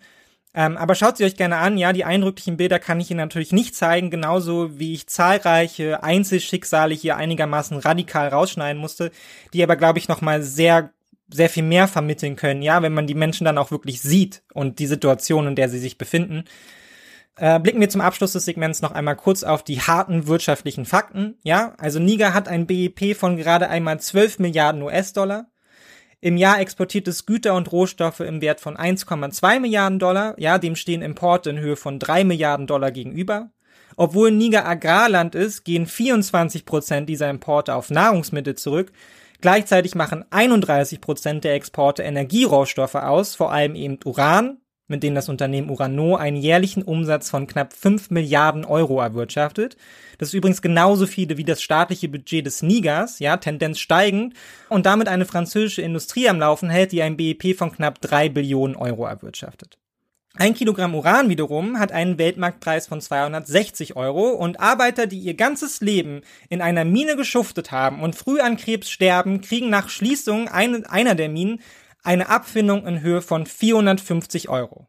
Also die Hälfte eines durchschnittlichen nigrischen Jahresgehalts. Wie man das jetzt auch dreht und wendet und welche historischen und marktlogischen Argumente man auch anbringen mag, hier läuft einfach auf allen Ebenen etwas falsch. Und auch als französische Politik muss man sich dafür eigentlich verantwortlich machen. Ja, das sind einfach ganz üble ausbeuterische Strukturen, die sich hier über 50 Jahre etabliert haben, mit fürchterlichen Langzeitfolgen für die wirtschaftliche Entwicklung des Landes insgesamt und die Gesundheit vieler, vieler Einzelner. Und ich bin hier bewusst etwas abgewichen von der aktuellen Thematik des Putsches, um irgendwie die Dimension der Ausbeutung und auch der Ablehnung, die daraus entsteht, deutlich zu machen. Ja, wir haben einen der Menschen gehört und was er davon hält, welche Frustration sich gegenüber Frankreich aufstaut. Ja, und eine Frage formuliert, die natürlich die Menschen vor Ort bewegt und wütend macht und über die auch wir angesichts der geopolitischen Entwicklung nicht einfach hinweggehen können. Ja, wie kann das sein, dass dieses Land absolut nichts von seinen Rohstoffen hat? Ja, die Strukturen, die das bedingen und ihre Folgen haben wir schon mit Blick auf die Wasserstoffprojekte in Westafrika besprochen. Und auch dort haben wir über weitere Negativbeispiele und auch die mit den neuen Energieträgern verbundenen Sorgen gesprochen. Und auch Niger kann man wohl als absolutes Negativbeispiel dafür nehmen, wie es nicht laufen sollte. Ja, wie es nicht laufen darf, aber wie es eben doch die Regel ist in vielen Ländern Afrikas, die unter dem Reichtum der Rohstoffe mehr leiden, als sie davon profitieren. Ja, ich meine, 50 Jahre Rohstoffausbeutung und nicht mal eine Eisenbahnlinie ist in dem Land entstanden. Ja, und die Bemühungen eines Präsidenten mögen noch so aufrichtig sein, den Wohlstand seines Landes steigern zu wollen, aber solange sich an diesen wirtschaftlichen Strukturen nichts ändert, bleibt die Armut und die berechtigte Frustration. Die Menschen sind ja nicht doof. Und auch wenn sie nicht unmittelbar von den Folgen betroffen sind, sie wissen, wie es in Frankreich aussieht und wie es auch in ihrer unmittelbaren Umgebung aussieht. Informationen über die Missstände in ihrem Land, die Verschmutzung, die un der unwürdige Umgang mit Menschenleben und das daraus erarbeitete Vermögen in Frankreich sprechen sich rum, ja, natürlich auch bis in die großen Städte des Landes. Und die Frustration und Ablehnung wird noch befeuert, zum Beispiel durch Besuche wie den von Macron 2017 in einer Uni in Burkina Faso, als das Land noch nicht an die neue Militärjunta gefallen war. Zusammen mit dem damaligen Präsidenten des Landes Kabore. Ja, der Clip ist auf Französisch, deshalb habe ich ihn nicht dabei. Aber zusammengefasst, während Macron von den Errungenschaften der Partnerschaft zwischen Burkina Faso und Frankreich schwärmt und die eigene Entwicklungsarbeit lobt, kommt es im Publikum zum Aufschrei. Einer der Studenten fragt, wenn es doch alles so toll wäre, wie könne es denn dann sein, dass es ständig zu Stromausfällen komme, die Uni seit Jahrzehnten immer weiter herunterkommt und schlecht verkabelt sei? Und Macron antwortet darauf einigermaßen suffisant, also das sei ja nicht sein Job. Ja, damit habe er nichts zu tun und verweist auf den nebenstehenden Präsidenten. Dieser verlässt aus Protest den Raum, während Macron mir noch nachruft, kein Witz, Hallo, gefolgt von, er geht um die Klimaanlage zu reparieren. Unabhängig davon, ja, wie viel direkte Verantwortung Macron für die Verkabelung der Uni trägt, Clips wie dieser verbreiten sich in Westafrika millionenfach, ja, durch die sozialen Netzwerke. Sie bestätigen den Eindruck eines paternalistischen Frankreichs und eines Westens mit dem fortlaufenden Selbstverständnis einer Kolonialmacht, blind und ignorant gegenüber der eigenen Verantwortung. Es ist also kein Wunder, dass eine der ersten Maßnahmen von Ibrahim Traoré Militär und neuer starker Mann Burkina Faso nach dem Putsch 2022. Darin bestand, die französischen Truppen des Landes zu verweisen, alle Gold- und Urangeschäfte mit Frankreich einzustellen und eine Allianz mit den Nachbarstaaten Algerien, Mali und Guinea auf die Beine zu stellen. Gegen den westlichen Imperialismus. Ja, auch wenn erhebliche Zweifel angebracht sind, ob das öffentliche Narrativ so stimmt. Ja, auch weiterhin exportiert Burkina Faso Uran und Gold Richtung Frankreich. Doch von seinem Volk wird er eben dennoch bejubelt. Ja, für seine aggressiven Reden gegenüber Frankreich und dem Westen. Vor allem aber auch, weil er die Frage stellt, die viele seit Jahren eben beschäftigt. Ja, wo ist unser Reichtum hin? Wie kann das sein, dass Frankreich an uns reich geworden ist und wir in sich zuspitzender Armut und Ausbeutung verharren? Ja, egal ob nun nur politische Agenda, um die Bevölkerung auf die eigene Seite zu ziehen oder innere Überzeugung, die Ablehnung gegenüber den Westen ist verbindendes Element geworden zwischen den BürgerInnen und den neuen Militärregimen. Aber wenn man mit dem Westen gebrochen hat und der eben nun auch wie im Niger erstmal alle seine Unterstützung an Entwicklungshilfe gestrichen hat, an irgendwen müssen die Rohstoffe ja als wertvollstes Gut verkauft werden. Irgendjemand muss investi investieren in Infrastruktur, Wasserversorgung, Strom. Und wenn man auf Konfrontationskurs geht mit Europa, egal ob geheuchelt oder real, dann muss man mit Konsequenzen rechnen, die man zumindest mittelfristig irgendwie ausgleichen muss. Ja, gerade wenn sich die Lage zuspitzt, Sanktionen und wirtschaftliche Vergeltungsmaßnahmen folgen. Aber Russland ist ja da. Zumindest genauso öffentlichkeitswirksam wie Ibrahim Traoré. Ja, zuletzt auf dem Afrika-Gipfel erst vor ein paar Wochen demonstrierte man Einigkeit ja, Russland, das sei wie Familie, gab Traoré den angereisten Journalisten zu verstehen. Man teile dieselbe Geschichte, als vergessene Menschen der Welt missbraucht für den Kampf im Zweiten Weltkrieg, für die einem nie gedankt worden sei und weiterhin Opfer von Imperialismus und Neokolonialismus. Ja, eine Erzählung, die er mit Wladimir Putin teilt und die bei all der Propaganda, die da mitschwingt, eben auch einen wahren Kern hat. Ähnliches haben wir auch mit Blick auf Südafrika in der ersten Folge besprochen.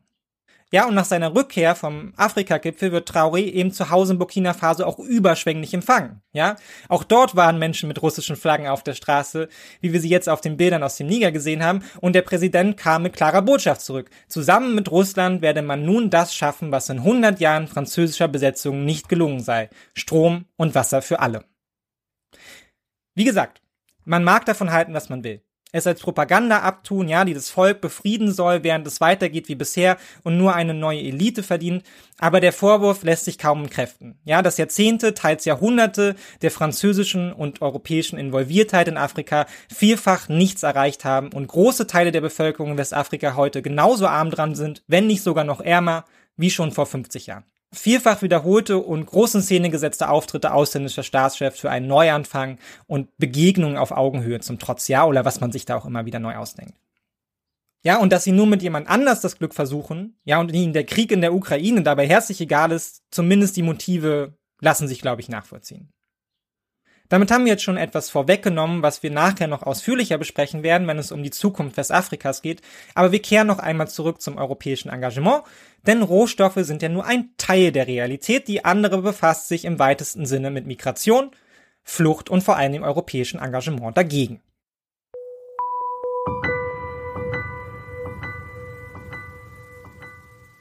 Erstmal vorweg, die Kopplung von Entwicklungsgeldern an migrationspolitische Konditionen ist prinzipiell nichts Neues. Ja, bereits seit den 1990er Jahren werden Zahlungen als Instrument der Disziplinierung oder auch im Rahmen von Rücknahmeabkommen eben gezielt eingesetzt, ja, und der Fluss von Entwicklungsgeldern verschob sich dabei eben je nach geografischer und geopolitischer Bedeutung von Migrationsrouten und entsprechenden Macht- und Einflusssphären. Ja, während Anfang der 2000er Jahre der Fokus auf Interventionen in west- und nordafrikanischen Transitstaaten lag, werden heute eben auch zunehmend Kooperationen mit zentralafrikanischen Staaten und der Region am Horn von Afrika angestrebt. Wichtige Meilensteine waren dabei der europäische Gesamteinsatz für Migration, kurz GAM, und die erste euroafrikanische Ministerkonferenz zur Migration und Entwicklung 2006 in Rabat, die jene Migrationstheorie festhält, und etablierte, die heute allgegenwärtig ist, nämlich die Unterscheidung in legale und illegale Migration.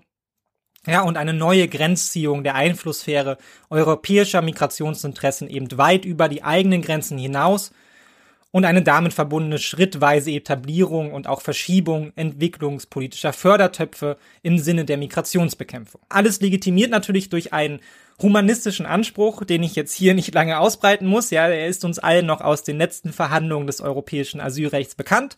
Kurz zusammengefasst, jede Maßnahme, jeder überwiesene Euro für Grenzschutz und Unterbindung von Fluchtrouten käme ja zuallererst den Menschen zugute, die sich auf den gefährlichen Weg machen. Dabei sollten sie doch eigentlich wissen, dass in Europa für sie keine Zukunft ist und auf dem Weg dorthin nur der Tod wartet. Deshalb sollten alle Staaten in Europa wie in Afrika ein Interesse daran haben, diese Menschen quasi vor ihrer eigenen Entscheidung zur Flucht zu schützen, ja, und gar keine, und erst gar keine Hoffnungen schüren, ja, die sich am Ende eben eh nicht erfüllen lassen. Ja, wie gesagt, wir kennen das Muster zur Legitimierung von massierten Grenzschutz. Ja, im Zweifelsfall argumentiert Europa oder auch die deutsche Bundesregierung mit der Skrupellosigkeit von Schmugglern, Terroristen und Menschenhändlern, um auch noch die brachialsten eigenen Maßnahmen gegen Migration irgendwie zu rechtfertigen und zu legitimieren. Ja, und die Legitimierung zur Ausschüttung von Geldern zum Grenzschutz in afrikanischen Staaten hat sich insofern seit den 1990er Jahren eigentlich auch kaum verändert. Sehr wohl aber eben die realen Zustände in der Region. Die politischen Umbrüche im nordafrikanischen Raum ab 2010, 2011 ließen bestehende Grenzsicherungen am Mittelmeer zusammenbrechen und zeigten die Fragilität der aufgebauten Allianzen auf. Die Lehre daraus, effektives Grenzmanagement erfordert eine direkte Steuerung durch lokalen Grenzschutz, durch Sicherheitsinstitutionen, die auch für die beteiligten Drittstaaten einen eigenen Sinn ergeben, zumindest einen finanziellen. Ja, und durch die neuen bilateralen Vereinbarungen wie Mobilitätspartnerschaften mit Marokko und Tunesien versucht die EU eben seitdem die Kontrolle im Mittelmeerraum zurückzuerlangen und verspricht im Gegenzug Entwicklungs- und Mobilitätsvorteile. Das bedeutet, heute steht Migrationskontrolle im Fokus der Entwicklungsarbeit in Nord- und Westafrika. Ja, noch einmal verschärft durch die Verwerfung ab 2015. Denn die EU und Deutschland haben eben spätestens in den Nachwehen der sogenannten Flüchtlingskrise 2015 erkannt, wenn das erste Ziel ist, ja, und soweit das einzige, auf das man sich in Europa einigen kann, dass möglichst wenig Menschen den Kontinent erreichen, dann ist eine Einbeziehung afrikanischer Drittstaaten und einer global ausgerichteten, finanziell extrem gut ausgestatteten und ja auch skrupellosen Migrationsagenda eigentlich alternativlos. Und der euroafrikanische Migrationsgipfel in Valletta ist als Reaktion auf diese Erkenntnis zu verstehen. Dort wurde ein europäischer Treuhandfonds eingerichtet, der deutlicher als je zuvor auf die Einbeziehung der Entwicklungsarbeit in das Management von Migration abzielt. Und damit wird erstmals ein Instrument geschaffen, das maßgeblich Agenturen der Entwicklungszusammenarbeit wie die GIZ, ja, die staatliche deutsche Gesellschaft für internationale Zusammenarbeit GmbH, mit der Implementierung eines migrationspolitischen Aktionsplans beauftragt. Und seitdem fließen die größten Ausschüttungen für Entwicklungsarbeit aus EU-Fördertöpfen konstant in Richtung der Gesellschaft für internationale Zusammenarbeit oder vergleichbare Organisationen in Europa, die Entwicklungszusammenarbeit unmittelbar an migrationspolitische Ziele koppeln. Gespeist durch den eingerichteten Treuhandfonds, der sich wiederum, wie auch auf dem Gipfel festgehalten würde, aus Töpfen wie dem Europäischen Entwicklungsfonds speist. Machen wir es also kurz, weil es ist ein recht kompliziertes System, aber wie schon bei Frontex lagert die EU ganz gezielt Geld, das eigentlich spezifischen Einschränkungen für humanitäre Entwicklungshilfe, Infrastruktur und Bildung unterworfen ist, in einen Treuhandfonds der migrationspolitischen Entwicklungsarbeit um. Und von dort aus landet es dann bei einer Vielzahl von, sagen wir mal, nicht ganz so humanitären Ausbildungs- und Bauprojekten.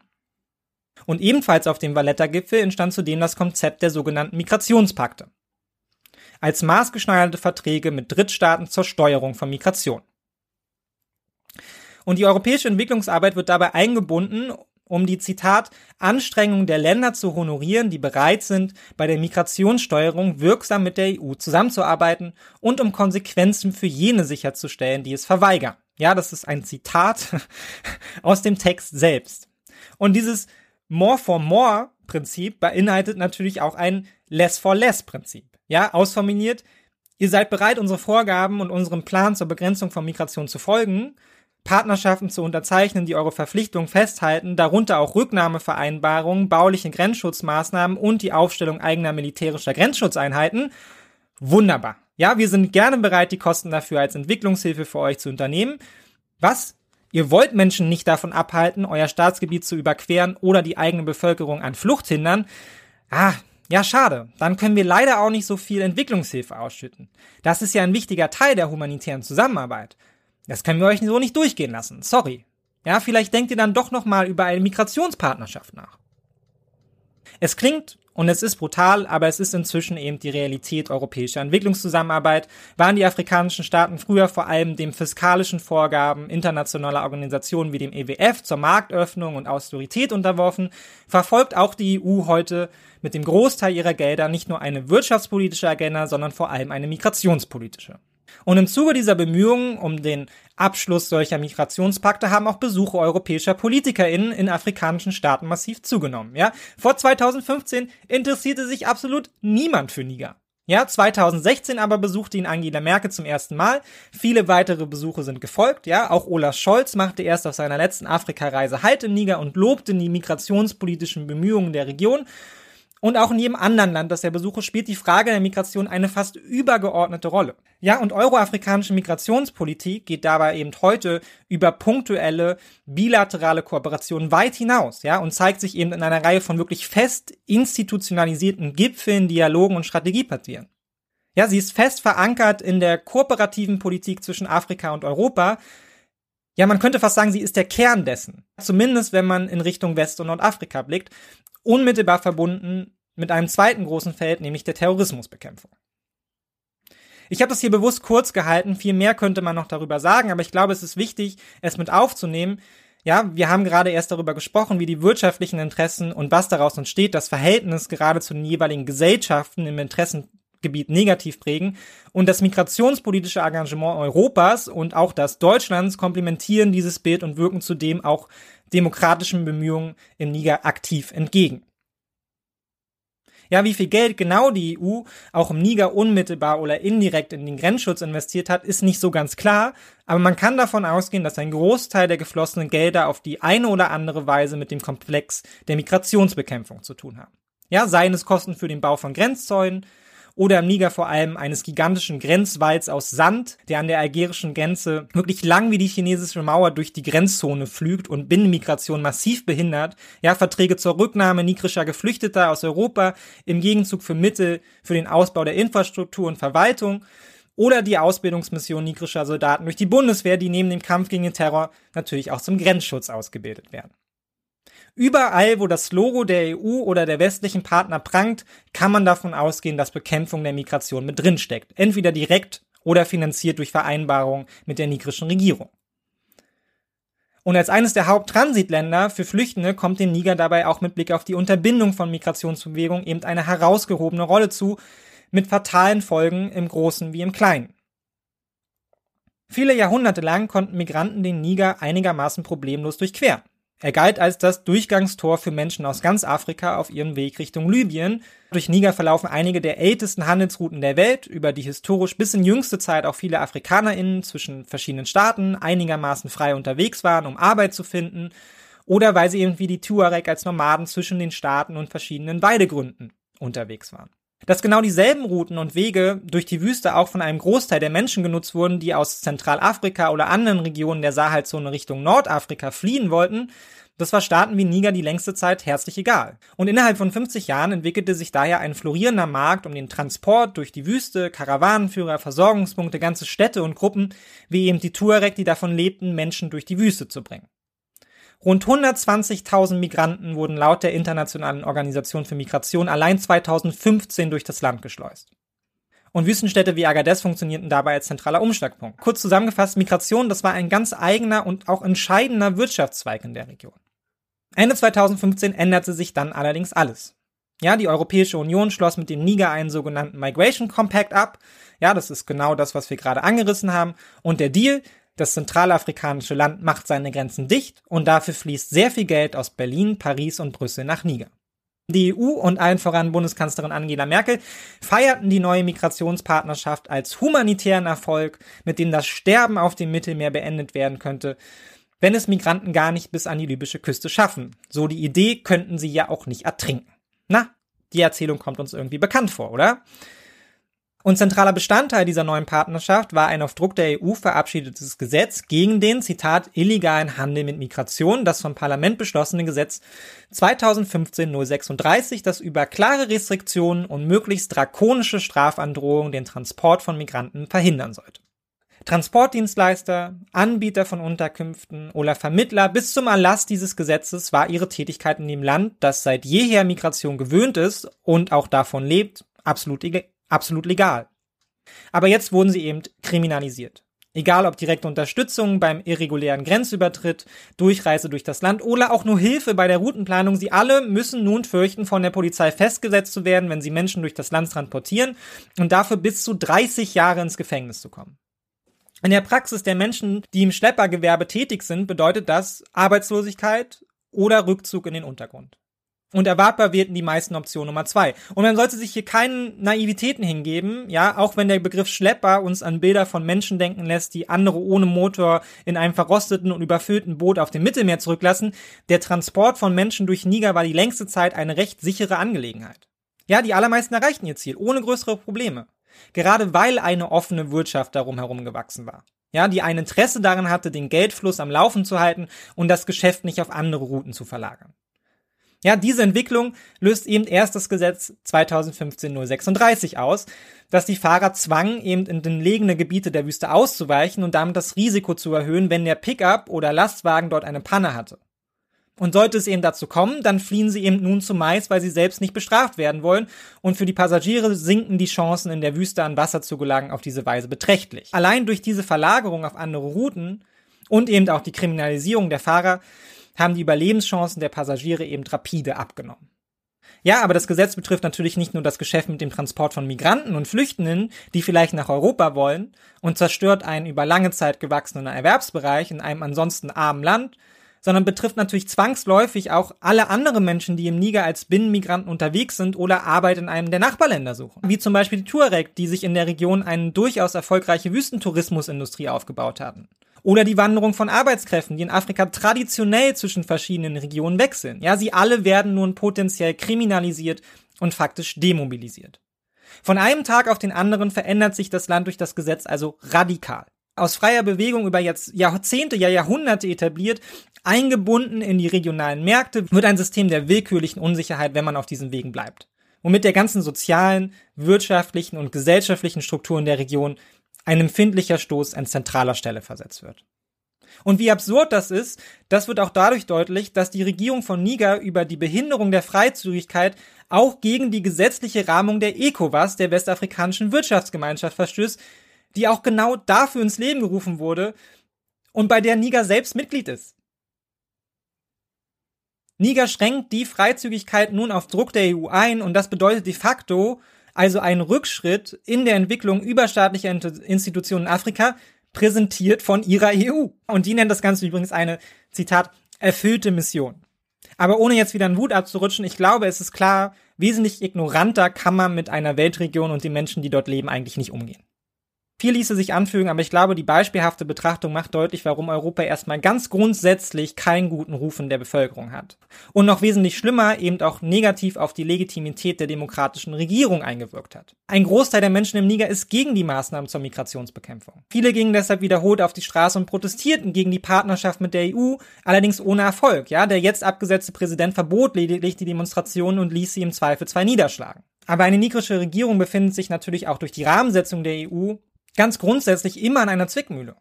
Ja, das Land ist so arm und wirtschaftlich so wenig entwickelt, dass es zwangsläufig auf Unterstützung von außen angewiesen ist. Diese bekommt es aber in erster Linie für migrationspolitische Maßnahmen, die von der Bevölkerung nicht mitgetragen werden und die einen entwicklungspolitischen Fokus setzen, der die Menschen eher ärmer gemacht hat, als ihnen zu helfen. Ein fataler Teufelskreis, der die Demokratie aushöhlt, bis zu dem Punkt, wo viele BürgerInnen ihre Regierung lediglich noch als Marionette des Westens wahrnehmen und sogar begrüßen, dass sie durch das Militär gestürzt wird. Denen es wiederum sehr leicht fällt, anhand der fatalen französischen und europäischen Politik in der Region zumindest unmittelbar Zuspruch für ihren Kampf gegen Korruption französische wie europäische Politik in der Region zu schüren und sich selbst als Befreier zu inszenieren und zu etablieren. Ja, das heißt nicht, dass die EU oder Deutschland unmittelbar für den Putsch verantwortlich seien, aber es gehört eben zum Bild eines Landes hinzu, das unter massiven Druck steht. Sowohl durch geografische, klimatische als auch demografische Bedingungen, wie eben auch dadurch in einem europäischen Interessenfeld zu liegen. Und auch Europa setzt seine Interessen eben einigermaßen brachial durch. ohne Rücksicht auf Verluste von Menschenleben und Demokratie und ohne die Weitsicht zu erkennen, dass das alles auch bei den eigenen übergeordneten Zielen wo eher kontraproduktiv wirkt. Und da haben wir jetzt noch nicht mal die Folgen der Terrorismusbekämpfung in der Region besprochen, aber ich glaube, das Bild ist dicht genug, darüber sprechen wir vielleicht ein anderes Mal. Und man kommt nicht umhin festzustellen, dass auch die EU und Frankreich an der Tatsache, dass die Demokratie in dieser Region nicht bestehen kann, einen erheblichen Anteil tragen.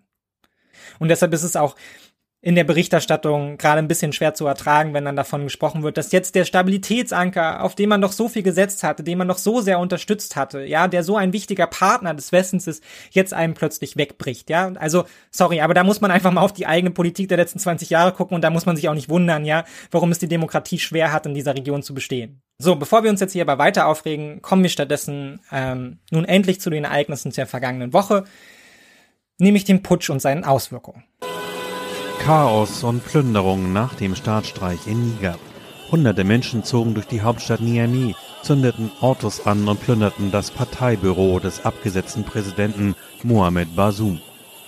Die Armee hatte sich dem Putsch der Präsidentengarde gegen Präsident Bazoum am Donnerstag angeschlossen. Bazoum selbst hatte in sozialen Medien dazu aufgerufen, die hart erkämpften Errungenschaften der Demokratie zu retten. Offen blieb zunächst, wer seine Aufgaben übernehmen wird. Unterstützer des Putsches versammelten sich vor der Nationalversammlung in der Hauptstadt, schwenkten russische Flaggen und skandierten antifranzösische Slogans als Zeichen des Missfallens gegenüber der ehemaligen Kolonialmacht Frankreich. Nach dem Putsch im Niger vor wenigen Tagen hat die Afrikanische Union den Rebellen ein Ultimatum gestellt. Der Friedens- und Sicherheitsrat der AU forderte, dass sich die Militärs wieder zurückziehen und innerhalb von 15 Tagen die verfassungsmäßige Ordnung wiederherstellen. Andernfalls würden erforderliche Maßnahmen durchgeführt, hieß es. Man verurteile den Sturz der gewählten Regierung Nigers aufs Schärfste. Zuvor hatten die Putschisten vor jedweder Intervention aus dem Ausland gewarnt. Anführer General Omar Chiani, der sich selbst zum neuen Machthaber des westafrikanischen Landes erklärt hatte, versprach, sich an alle internationalen Verpflichtungen Nigers halten zu wollen. Die ECOWAS, die Wirtschaftsgemeinschaft westafrikanischer Staaten, wollte an diesem Sonntag eine Dringlichkeitssitzung abhalten. Die UN und europäische Staaten bekräftigten ihre Kritik am Vorgehen der Militärs. Lassen Sie es mich klar sagen, die Vereinten Nationen verurteilen den Angriff auf die demokratisch gewählte Regierung aufs Schärfste und unterstützen die Bemühungen der ECOWAS und der Afrikanischen Union um die Wiederherstellung der Demokratie. Gestern habe ich mit Präsident Basum gesprochen, um ihm unsere volle Solidarität zu bekunden. Jetzt möchte ich mich direkt an diejenigen wenden, die ihn festhalten. Lassen Sie Präsident Basum unverzüglich und bedingungslos frei. Hören Sie auf, die demokratische Staatsführung des Landes zu behindern. Respektieren Sie die Rechtsstaatlichkeit. Also bevor wir uns jetzt in Spekulationen stürzen, ja, wir trauen uns heute mal ein bisschen an Spekulieren. Einmal vorweg, die Lage ist momentan noch etwas uneindeutig. Wenn ihr das hier hört, dann haben wir vielleicht schon die nächste Stufe der Eskalation erreicht. Vielleicht aber auch, und das kann man nur hoffen, hat sich das Tempo aber auch etwas verlangsamt und das Schlimmste steht noch aus oder es kommt erst gar nicht dazu und momentan sieht es eher nach letzterem aus. Ohne dass ich darauf jetzt irgendeine Gewähr geben würde, ja, wenn eine Region erstmal im Ausnahmezustand befindlich ist, wie jetzt gerade, ähm, das wissen wir auch aus anderen Konflikten, ähm, Kleine Fehltritte, ja, Zufälle, Missverständnisse können reichen, damit so ein Pulverfass explodiert, egal wie sehr alle Beteiligten daran interessiert sind, zu deeskalieren. Das heißt, man muss diesen Weg der Deeskalation im Zweifelsfall konstant weiter vorantreiben. Ich glaube, die EU und auch Nigeria ähm, und die Nachbarstaaten haben in den letzten Tagen einige Schritte in diese Richtung gemacht. Aber wie gesagt, momentan ist die Situation noch einigermaßen unentschieden. Fassen wir den aktuellen Stand also nochmal kurz zusammen. Am 26. Juli putschen Teile des Militärs, genauer der Präsidentengarde, gegen die demokratische Regierung und ihren Präsidenten Mohamed Bazoum, genauer einer seiner ehemals, muss man wohl sagen, engsten Verbündeten und essentiellen Glied in der Sicherheitsstruktur des Landes, nämlich Abdurrahman Chiani.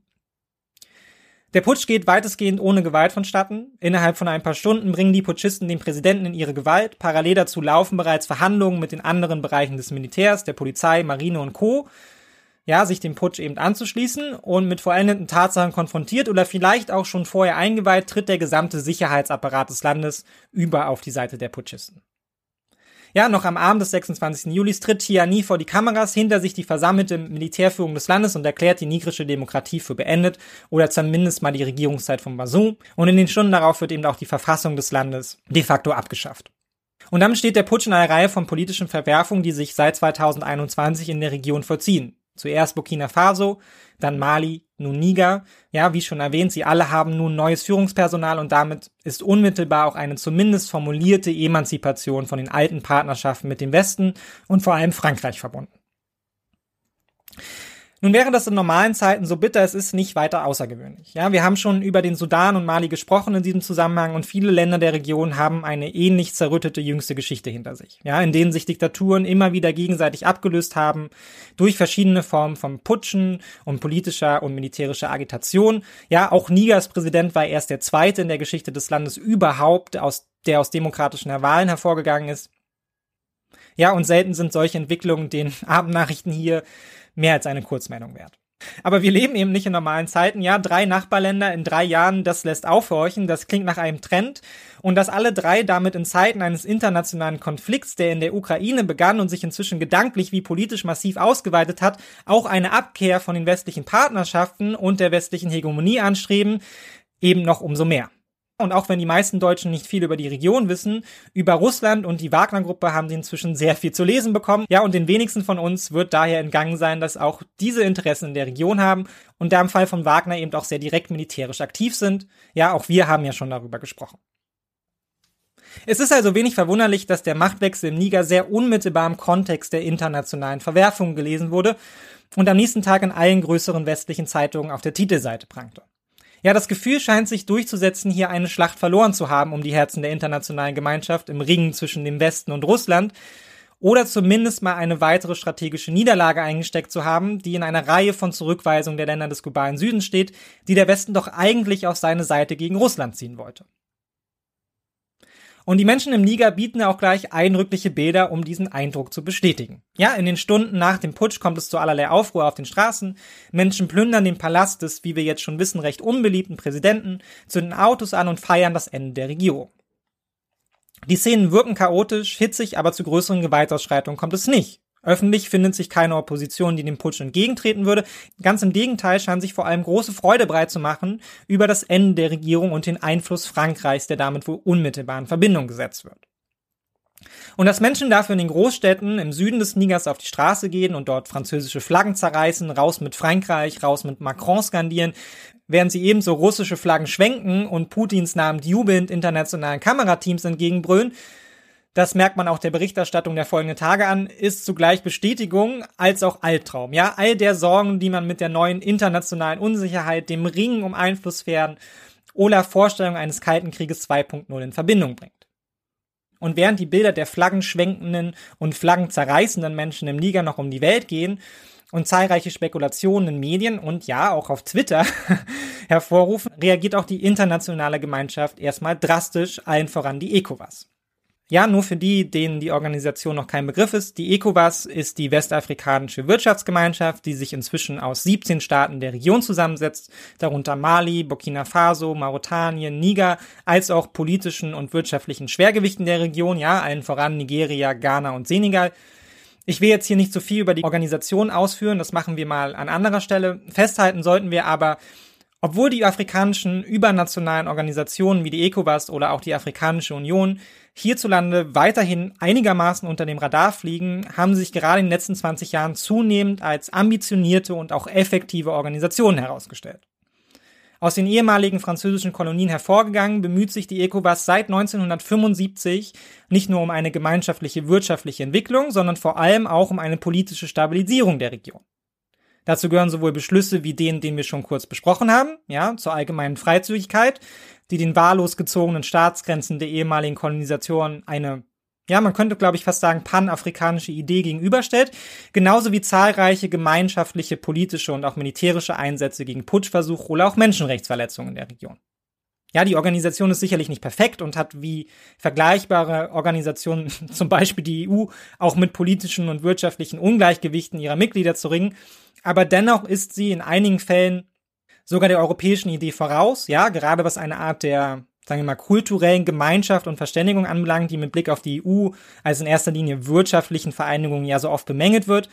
Und eifert in anderer Hinsicht eben dieser auch nach, ja, wenn es zum Beispiel um gemeinsame Klimastandards geht oder die Idee einer gemeinschaftlichen Währung, ja, die in den nächsten Jahren dann auch Realität werden soll. Ja, die ECOWAS wie die Afrikanische Union können insgesamt, und auch das kennen wir aus den Diskussionen gerade des letzten Jahres um die Rolle Europas in der Welt, erstmal als ein wünschenswertes Konstrukt angesehen werden, ja, das den kleinsten und ärmsten der Gemeinschaft wesentlich mehr Gewicht in einer Welt gibt, um auch ihre Interessen international vertreten zu können. Und dieser Anspruch bezieht sich natürlich auch auf die innere Stabilität, wie man in den Stunden nach dem Putsch eben sehr deutlich sehen und hören konnte.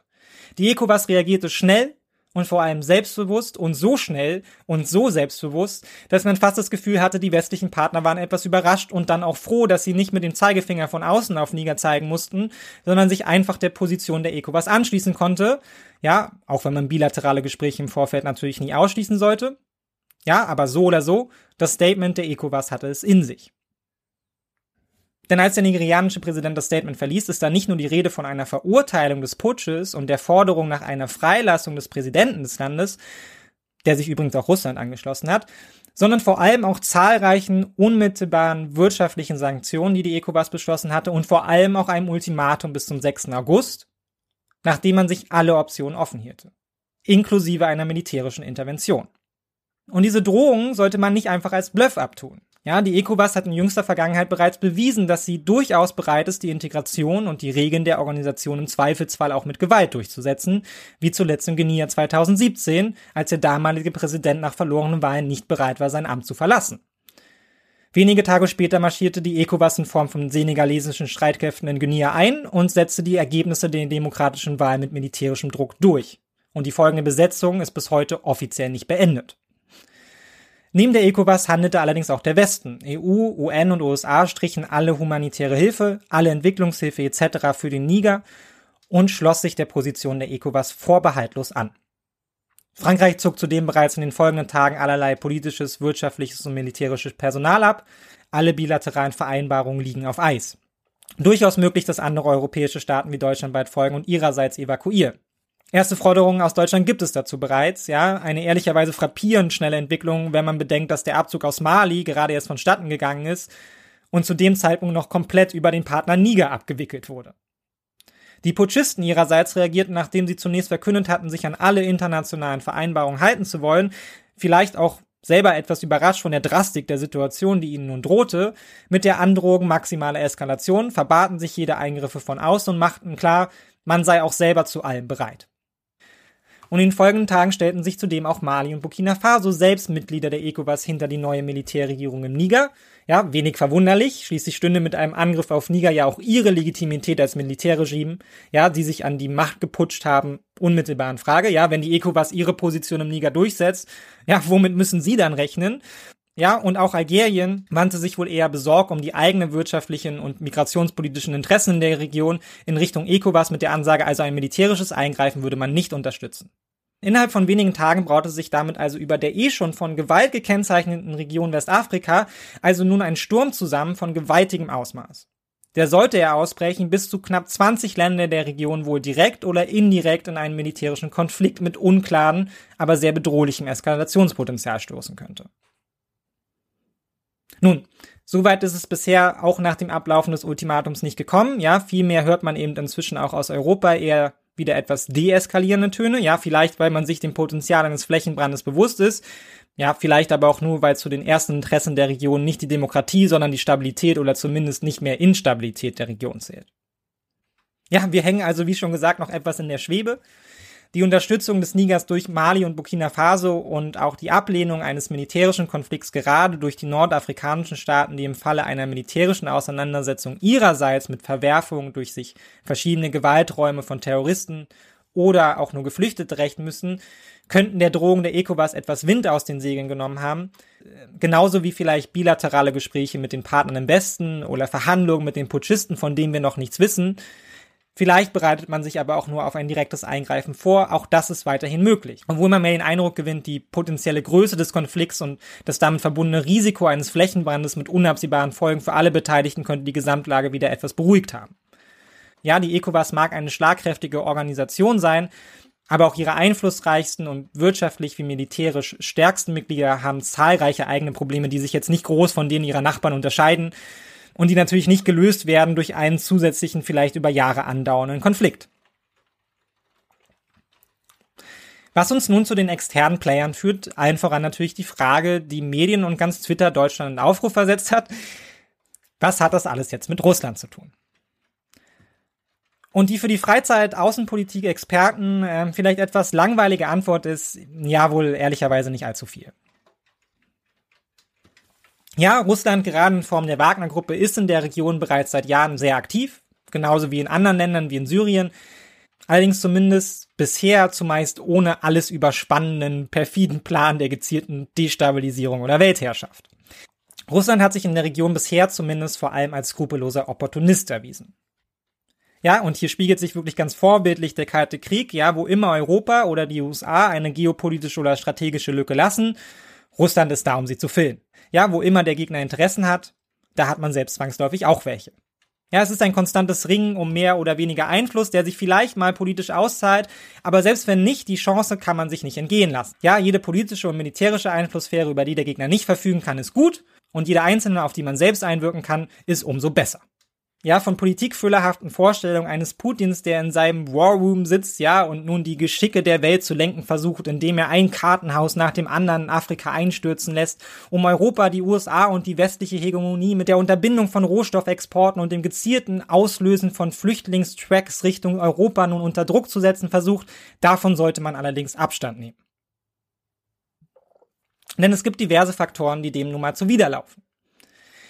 Der erste und der beste Beweis ist die Wagner-Gruppe selbst als militärischer Arm Russlands in Westafrika. Ja, die Gruppe ist effektiv, aber eben auch nicht effektiv genug und vor allem einigermaßen desinteressiert an den Bedingungen vor Ort. Ja, mit Burkina Faso und Mali arbeitet man zwar zusammen, gerade was die Terrorismusbekämpfung anbelangt. Einer muss die Rolle ja schließlich übernehmen, die die Europäer in der Region offen gelassen haben und die die Militärs mit ihren Kapazitäten eben unmöglich füllen können. Aber auch Wagner hat sich entgegen der Hoffnung bisher als wenig effektiver erwiesen als die ehemaligen europäischen Verbündeten. Ja, ganz im Gegenteil. Wagner hat vor allem Interesse an ökonomischen Zielen, wie wir letzte Folge besprochen haben. Und so behauptet man zwar, einen wichtigen Beitrag gegen den Terrorismus und für die Partnerländer zu leisten und denen bleibt aus Mangel an Alternativen auch kaum etwas anderes übrig, als das selbst als gelungene Partnerschaft zu feiern. De facto haben die Wagner-Legionäre allerdings an nichts weniger gefallen als dem Kampf gegen den Terrorismus und anderen Gewaltunternehmern. Ja, viel lieber beschäftigen sie sich damit, die Rohstoffvorkommen auszubeuten, die ihnen als Bezahlung für den Einsatz von der Regierung Malis und Burkina Fasos gewährt wurden. Oder wie es ein US-Analyst salopp in einer Studie zur Gewaltentwicklung in der Region in den letzten zwei Jahren tatsächlich in sein Paper schrieb, Wagner doesn't give a fuck about terrorism. Und so hat sich eben die Sicherheitslage in den letzten drei Jahren noch einmal dramatisch verschlechtert. Ja, und nun könnte man natürlich sagen, Russlands Interesse ist ja auch nicht die Stabilität der Region, sondern das Gegenteil, aber um ein Mindestmaß an Einfluss genießen zu können, braucht man wenigstens auch ein Mindestmaß an Kontrolle. Und wenig bedroht die Kontrolle in der Region so sehr und so unmittelbar wie die terroristischen Gewaltunternehmer und die entstaatlichten Gewalträume. Ja, Militärregierungen, die ihrerseits vielleicht vor allem ökonomische Interessen haben, die kann man auf seine Seite ziehen, ja, vielleicht für seine Interessen einspannen, sie zu Verbündeten machen. Ein zersplittertes Land, aber mit Dutzenden Warlords und terroristischen Einflusszonen diverser dschihadistischer Gruppen eben nicht. Ja, zumindest nicht so einfach. Wenn Russland also ein politisches Interesse an der Region hat und nicht nur das Interesse, den Einfluss Europas und der USA zu unterminieren, stellt es sich dabei erstaunlich ignorant an. Ja, und provoziert durch sein Desinteresse sogar, dass sich die Frustrationen der Bevölkerung und unter den Militärs, die immer größere Probleme damit haben, ihr Staatsgebiet unter Kontrolle zu halten, eben auch irgendwann gegen sie richtet. Und zudem stellt sich eben auch bei genauerem Hinschauen so ein bisschen die Frage, was denn genau die politischen Interessen von Russland in der Region sein sollen, die es fokussieren könnte. Ja, in den letzten Tagen sind dabei vor allem zwei in den zahlreichen Spekulationen zentral vorgekommen. Die Frage der Rohstoffe, genau Uran, und die der Migration, beziehungsweise vor allem die Angst einer Eskalation, die nun quasi Geflüchtete Richtung Europa treibt. Fangen wir also beim Uran an. Wie wir besprochen haben, hat Frankreich tatsächlich erhebliche wirtschaftliche Interessen im Niger und die Verwerfungen der letzten Woche haben bereits ihrerseits Verwerfungen auf dem internationalen Markt nach sich gezogen. Ja, der Preis für Uran stieg kurzfristig um ein Drittel an. Aber auch wenn Frankreich bisher ein Drittel seines Urans zu günstigen Preisen aus dem Niger bezieht und das Uran in der Region von ausgesprochener Güte ist, Irgendwoher bezieht ja Frankreich auch die restlichen zwei Drittel seines Urans. Naja, und die eben fast ausschließlich aus Usbekistan, das über die größten Uranvorkommen der Welt verfügt. So, und nun muss man kein Genie sein, um ungefähr zu wissen, wo Usbekistan liegt. Tipp, es ist sehr nah bei Russland. Wer also Angst davor hat, dass Russland den internationalen Markt mit Uran kontrolliert, der sollte jetzt sehr viel Angst haben, denn das ist längst der Fall. Russland bestimmt über den Abbau von Uran in Usbekistan und über dessen Ausfuhr in die ganze Welt, zuallererst nach Osteuropa und eben Frankreich. Übrigens auch einer der Gründe, warum Europa bis jetzt keinerlei Sanktionen auf den Weg gebracht hat, um diese Exporte irgendwie zu unterbinden. Was Uran anbelangt, ist Europa absolut abhängig von Russland und auch der Niger kann das nicht ausgleichen. Ja, insofern ist es für Frankreich zwar besonders ärgerlich, wenn jetzt ein günstiger Lieferant wegbrechen sollte, wie die neue Militärjunta in Niger ja schon verkündet hat, aber so richtig fett macht das den Kohl nun auch nicht.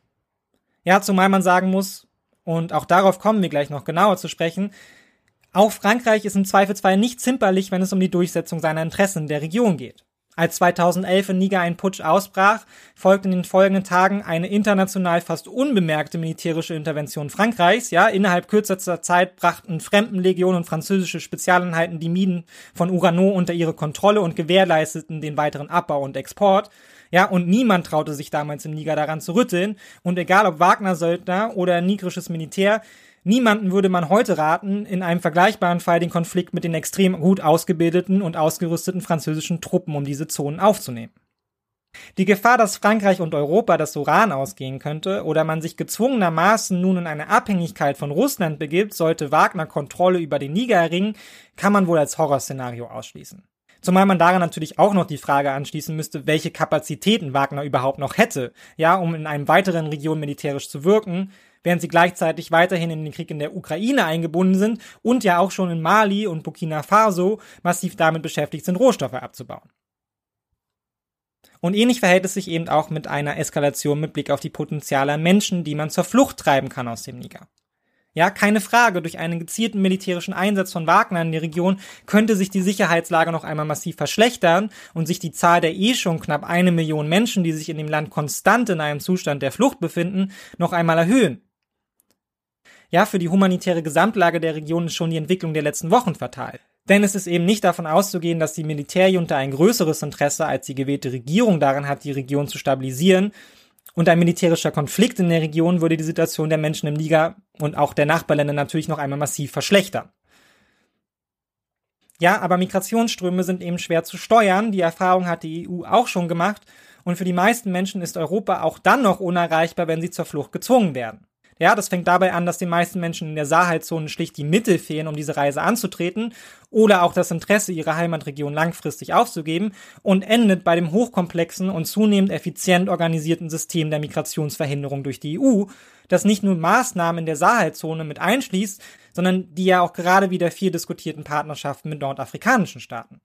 Ja, der Weg nach Europa ist mit Sandwellen, Zäunen und brutalen Grenzschutzregimen gepflastert, und die Geografie in Form von weiten Wüsten und generellem Wassermangel kommt eben erschwerend hinzu.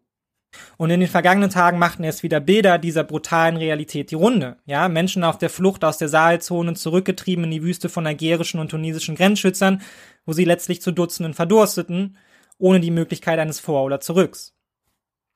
Sollte sich die Lage im Sahel also zuspitzen, dann sind wohl vor allem solche Bilder die Realität, auf die man sich einstellen sollte, nicht eine Situation wie 2015 in Europa. Die Wege nach Europa sind längst so dicht wie möglich gemacht worden. Und das wird Menschen zwar niemals von der Flucht abhalten, aber dass sie uns erreichen, ist eben unwahrscheinlicher denn je. Russland und Wagner mögen die Region also massiv destabilisieren wollen, aber das Bollwerk in Nordafrika steht einigermaßen stabil, genauso wie die Unterlassung humanitärer Hilfe aus Europa. Ja, und so ist wohl im Falle einer Gewalteskalation im Sahel viel eher damit zu rechnen, dass Millionen Menschen einigermaßen orientierungs- und ziellos durch die Wüste wandern oder Schutz in den unmittelbaren Nachbarländern suchen, als dass sie sich nun auf den Weg nach Europa machen würden. Und ich will das hier ganz deutlich sagen, dass man das hier in den vergangenen Tagen auch so als Schreckgespenst auf Twitter und in den Medien vorgespielt bekam, empfinde ich daher auch als massiv zynisch, ja. Einerseits, weil man die Menschen in der Region damit in der Regel absolut ahnungslos, ja, über Lebens- und Grenzschutzrealität vor Ort zu einer politischen Verfügungsmasse erklärt und damit letztlich das betreibt, was man Russland vorwirft, nämlich skrupellose Interessenpolitik, in der Individuum, über die man spricht, keinerlei Bedeutung mehr zukommt. Ja, außer als Spielball internationaler Interessenpolitik.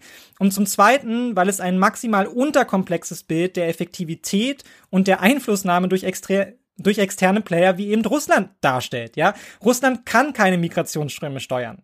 Alles andere zu behaupten, ist eine absolute Überhöhung der Organisations- und Koordinierungsfähigkeiten des Gegenübers, ja. Und das gilt für Russland genauso wie es für die EU gilt, die allerdings über Jahrzehnte eben weit mehr politisch und finanziell investiert hat, um ihre migrationspolitischen Interessen durchzusetzen und daher eben auch heute weitaus erfolgreicher ist, als man es wohl Russland zutrauen sollte. Damit haben wir jetzt ein paar der akuten Sorgen um den Putsch mit Blick auf Russland jetzt schon ein etwas realistischeres Bild der Realität gegenübergestellt. Eine weitere Frage ist aber natürlich die der russischen Charmoffensive auf internationalem Parkett gegenüber dem globalen Süden, allen voran Afrika.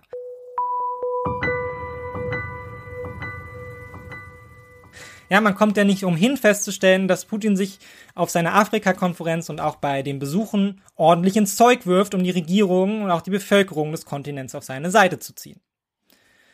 Und wenn man die Bilder des russischen Fahnenmeers in Niger sah, dann kommt man ja wohl nicht umhin festzustellen, dass es mit dem Versuchen wohl auch einigermaßen Erfolg hat. Oder? Auch hier muss man wohl ein großes Naja ranhängen. Ja, zunächst einmal muss man feststellen, ja, zunächst einmal muss man feststellen, bisher gibt es keinerlei Beweise für eine direkte oder indirekte Einflussnahme Russlands in den Putsch im Niger. Vielmehr sieht es eben bisher nach einem persönlichen Clinch zwischen dem Präsidenten und dem Chef seiner Garde aus, der in einem Putsch eskalierte. Ja, dazu passt zum Beispiel auch, dass niemand zunächst so genau wusste, was denn nun die politische Agenda der neuen Militärjunta sein sollte und warum sie überhaupt versucht hat, die Macht an sich zu reißen.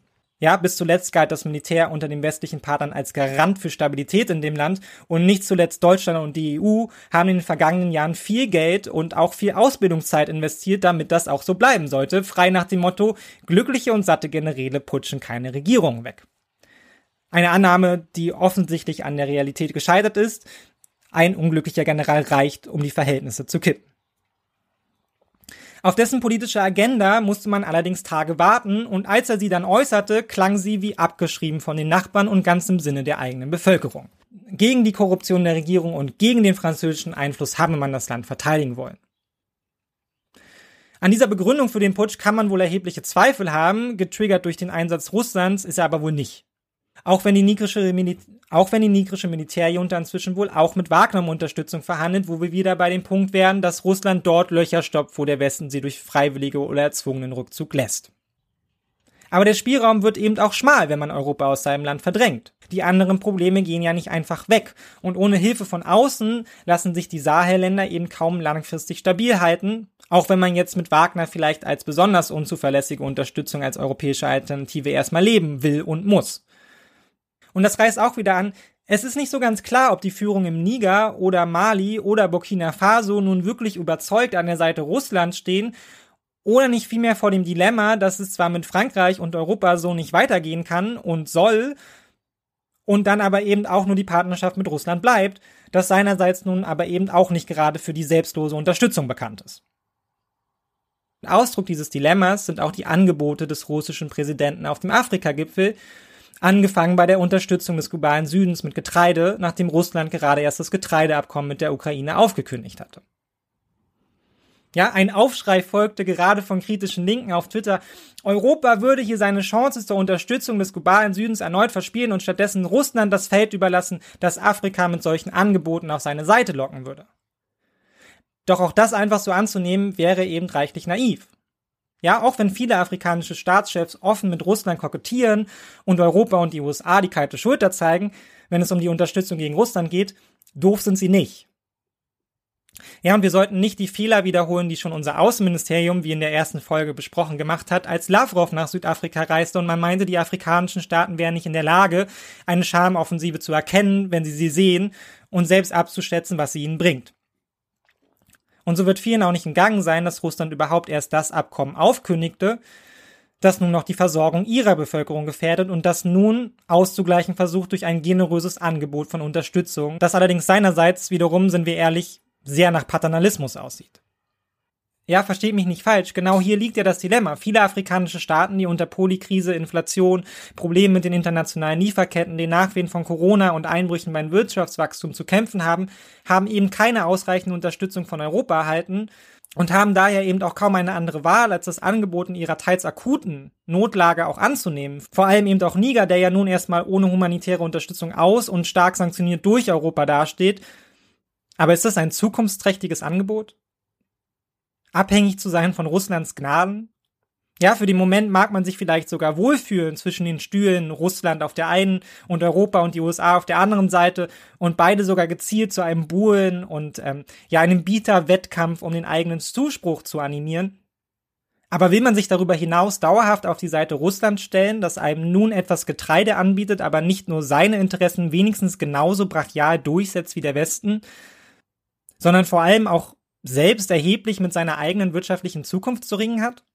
China, ja, bei aller gezielten Einflussnahme, China hat bewiesen, es schafft, was es verspricht. Auch wenn man sich dafür ebenso verschulden muss wie bei Europa. Aber Russland? Ja, wie wahrscheinlich ist es, dass Russland tatsächlich in Burkina Faso ein Stromnetz aufbaut? Ja, was würde das im Gegenzug kosten? Ja, wie viel wirtschaftliches Wachstum verspricht eine engere Kooperation mit dem durch Krieg und Demografie ausgelaugten Land im Vergleich zu einer Bindung an die USA und Europa? Diese Frage werden nicht nur wir uns stellen und es ist verständlich, dass viele afrikanische Staaten geschickt zwischen den Positionen und Angeboten lavieren, blind Russland folgen und dafür alle Kooperationen mit dem Westen aufkündigen, werden so schnell aber wohl nicht so viele. Ja, die eben jetzt nicht wie Mali, Niger oder Burkina Faso unmittelbar Stress mit Frankreich und Europa haben. Ja, und auch deren langfristige Position würde ich mal in Frage stellen, wenn wir uns gleich die Interessen Europas noch genauer angucken. Und ähnliches gilt auch für weitere Angebote, die Russland den afrikanischen Staaten auf der letzten Konferenz im Juli gemacht hat und die neben dem Getreidegeschenk einigermaßen untergegangen sind, allen voran das Angebot eines Schuldenschnitts in Höhe von 24 Milliarden Dollar. Russland macht damit das Angebot, das afrikanische Staaten nunmehr seit Jahrzehnten von Europa, China und dem IWF einzufordern versuchen. Ja, ein Ende der horrenden Staatsschulden und ein fiskalpolitischer Neuanfang. Und gerade für die ärmsten Länder der Welt kann das auch einen massiven Unterschied im jährlichen Budget machen und akute Veränderungen der Lebensbedingungen bedeuten, wenn Russland dieses Angebot umsetzt. Ja, wir haben es am Anfang besprochen. Schon Beiträge in Höhe von einigen hundert Millionen Dollar können die Lage in Ländern wie Somalia oder eben auch Niger entscheidend beeinflussen. Aber auch hier muss man eben sagen, es sind eben nur 24 Milliarden Dollar. Und auch wenn man einen Schuldenschnitt durch Russland gerne mitnimmt, er verblasst im Angesicht der gigantischen Schulden, die afrikanische Staaten beim IWF oder China aufgetürmt haben. Ohne eine Anpassung an dieser Stelle macht das Angebot von Russland nur sehr kurz einen Unterschied und ist eher symbolischer, denn tatsächlich wirtschaftlich belebender Natur. Vieles von dem, was Russland anbietet, es sieht nun mal nach dem aus, was es ist ja, für Russland selbst einigermaßen günstige Angebote, die das wirtschaftliche Ungleichgewicht zwischen Russland auf der einen und dem Westen auf der anderen Seite vielleicht kurz in einer Waage halten können, aber am Ende eben nicht wesentlich mehr sind als kurz, eben nicht wesentlich mehr sind als kurzfristige PR-Aufschläge, die ohne langfristigen Investitionsplan wohl nichts von dem nach Afrika bringen werden, was jetzt so blooming als gemeinsame solidarische Zukunft beschrieben wird. Und viel mehr noch, als das jetzt Ausdruck geschickter russischer Machtpolitik ist, ja, mit denen das Land nur neue Partner um die Finger wickelt, sind sie eben Ausdruck gerade der fatalen europäischen Politik, die jahrzehntelang auf dem Kontinent betrieben wurde und die so viel mehr hätte erreichen können, aber letztlich auch immer nur plumpe PR-Politik war. Ja, während man sich in der Realität nicht um den Kontinent geschert hat, genauso wenig wie es Russland jetzt tut. Ja, man sieht hier quasi die Karikatur der eigenen Politik. Und man kann fast greifen, ja, wie sehr man versagt haben muss, wenn afrikanische Staaten lieber der vagen Zukunftsvision Russlands folgen, als auf Europa und den Westen als Partner zu setzen. Da das aber auch an den afrikanischen Staaten nicht vorbeigegangen ist, sollte man auch sehr skeptisch sein, ob die Lage, wie sie sich jetzt gerade auch sehr enttäuschend für Europa darstellt, auch wirklich so bleibt. Und beispielhaft dafür können die Bilder der russischen fahnenschwenkenden Nigra selbst betrachtet werden. Ja, und beispielhaft dafür können die Bilder der russischen fahnenschwenkenden Niger betrachtet werden. Ja, großer Schock in ganz Europa. Niger ist an Russland gefallen, bis einem auffällt, dass die meisten Bilder wohl am selben Tag entstanden sind, vor dem nigrischen Präsidentenpalast, wo die Oppositionsgruppe N26, die sehr russlandfreundlich eingestellt ist, an alle, die vorbeikamen, einfach russische Flaggen ausgeteilt hat. Und die Folge waren zwar zahlreiche Bilder, die Assoziationen an den Kalten Krieg und eine an Russland gefallene Einflusszone schürten, aber ist das ein realistisches Bild der Mehrheit der Bevölkerung in Niger? Fühlt man sich von Russland befreit? Äh, oder ist man nicht vor allem froh, erstmal Frankreich los zu sein? Ja, erreicht die russische Propaganda auch das weite Land oder sehen wir hier nur eine Momentaufnahme einer sehr begrenzten Region mit sehr begrenzter Aussagekraft? Wie stabil ist die Unterstützung für Russland und das eigene Regime, das mit ihm paktiert? Ja, und wie lange wird sie anhalten, wenn sich die vagen Versprechungen auf ein besseres Leben nicht erfüllen lassen? Viele fragen, aber man sollte aus den Bildern zumindest nicht schlussfolgern, die Menschen in der Sahelzone würden sich im kollektiven Freudentaumel befinden, darüber nun endlich auf der richtigen Seite der Geschichte mit Russland zu stehen und irgendwelche tiefere Solidarität mit dem Land empfinden, die über das gemeinsame Feindbild Europa hinausgeht. Und dieser Eindruck verdichtet sich noch, wenn man auf die tatsächliche ökonomische Lage der Region und die Verschränkungen von Europa und Afrika etwas genauer eingeht. Denn am Ende könnte es eben weit weniger das Wollen als die realen Sachzwänge sein, die hier wirken werden. Und beispielhaft dafür können zum Beispiel die Exportbeziehungen Nigers herhalten. Das Land exportiert 93 Prozent seines gesamten Exportvolumens nach Frankreich. 93 Prozent. Nun exportiert das Land generell nicht wahnsinnig viel, aber wird und kann Russland das auffangen? Fraglich. Und auch wenn die Zahlen mit Blick auf Niger extrem sind, auch bei Südafrika und anderen großen Volkswirtschaften des Kontinents sieht es kaum anders aus. Und da hat man die Frage, was denn importiert und exportiert werden soll, noch gar nicht aufgeworfen. Russland als Öl- und Uranland hat kein Interesse an diesen Rohstoffen, ja, und noch weniger daran, alternative Energieträger zu fördern. Auch gar nicht die Kapazitäten dazu. Ja, wenn man wie Mauretanien es beispielhaft für die Region anstrebt, zum Energieversorger der Welt mit grünem Wasserstoff werden will, ja, einer der wenigen vielleicht Hoffnungsschimmer für die eigene Lage im Land, ja, bei all den Problemen, die da auch mitschwingen, ja, dann kann man gucken, wer bereit ist, das Know-how günstiger zu exportieren und bereit ist, mehr zu investieren, China oder Europa. Aber Russland spielt da überhaupt nicht mit. Ja, es hat generell eigentlich gar nichts zu bieten, außer vielleicht Waffen und die Bereitschaft, mit jedem zusammenzuarbeiten, abgesehen davon, wie legitim er eben ins Amt gekommen sein mag. Aber Technologietransfer, wirtschaftliches Wachstum, Bekämpfung von Klimawandel und Terrorismus, auf keinem dieser Felder hat Russland mehr Potenzial als die Konkurrenz. Und dieses Bild der Abhängigkeit verdichtet sich noch, wenn man auf die strukturellen Verschränkungen von Europa und Westafrika blickt. So hat Frankreich mit der Einführung des Euro 2002 die Verwendung des Franc im eigenen Land zwar eingestellt, 14 ehemalige französische Kolonien verwenden jedoch weiterhin den, und sorry, ich kann kein Französisch, Communauté Financier Africaine, also den CFA. Das ist ihre Währung, was Frankreich eben immense Vorteile verschafft. Denn 50 Prozent der Reserven dieser Länder müssen in der französischen Staatskasse gehalten werden. Und Frankreichs Abwertung des CFA, wie 1994, haben eben katastrophale Auswirkungen auf die Länder, die ihn verwenden.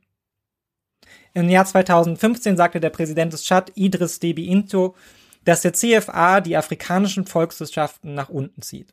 Und dass es an der Zeit ist, die Schnur zu kappen, die Afrika an der Entwicklung hindert. Und das mag zweifellos richtig sein und die finanzpolitische Macht Frankreichs über seine ehemaligen Kolonien ist geradezu absurd, aber gebrochen ist sie eben noch nicht.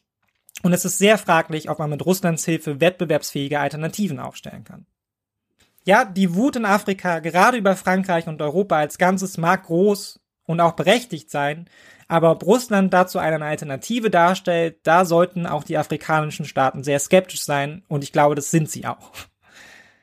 Ja, das bedeutet natürlich nicht, dass sich nicht die Militärjuntas wie jetzt auch in Niger auf die Seite von Russland schlagen können, um daraus direkten persönlichen Nutzen zu ziehen oder eine Stimmung im Volk zur eigenen Legitimierung zu nutzen, aber dass sie damit die selbstformulierte Unabhängigkeit von Europa schaffen und mit Russland als Partner sicherer und wirtschaftlich prosperierender werden, steht nicht zu erwarten. Und erschwerend hinzu kommt, auch der Westen mag sich unmittelbar auf einem militärischen Rückzugskurs aus der Region befinden, aber, und das weiß die neue Militärjunta Niger auch, sonst würde sie nicht versuchen, jedem Eingriff von außen so aggressiv rhetorisch entgegenzuwirken, der Westen ist durchaus auch bereit, seine Interessen militärisch durchzusetzen, sollte die Region mittelfristig weiter destabilisiert werden. Ja, Frankreich, die schon 2011 eingegriffen haben, haben wir erwähnt, aber auch die USA haben große, sagen wir mal, in Stein gebaute Interessen in der Region, denn im Niger liegt inzwischen die teuerste und größte Militärbasis. Einige hundert Millionen Euro hat sie gekostet und so gut wie jede Drohne, die in Afrika eingesetzt wird, für was auch immer, startet von dort. Ja, und ich würde mal sagen, es ist sehr fraglich, ob die USA bereit sind, diese Position aufzugeben. Und anscheinend ist das auch den Putschisten bewusst, denn während man viel über Frankreich spricht, gegenüber den USA vernimmt man gleichartige Töne weit weniger laut, wenn dann überhaupt. Was bedeutet das jetzt also alles am Ende?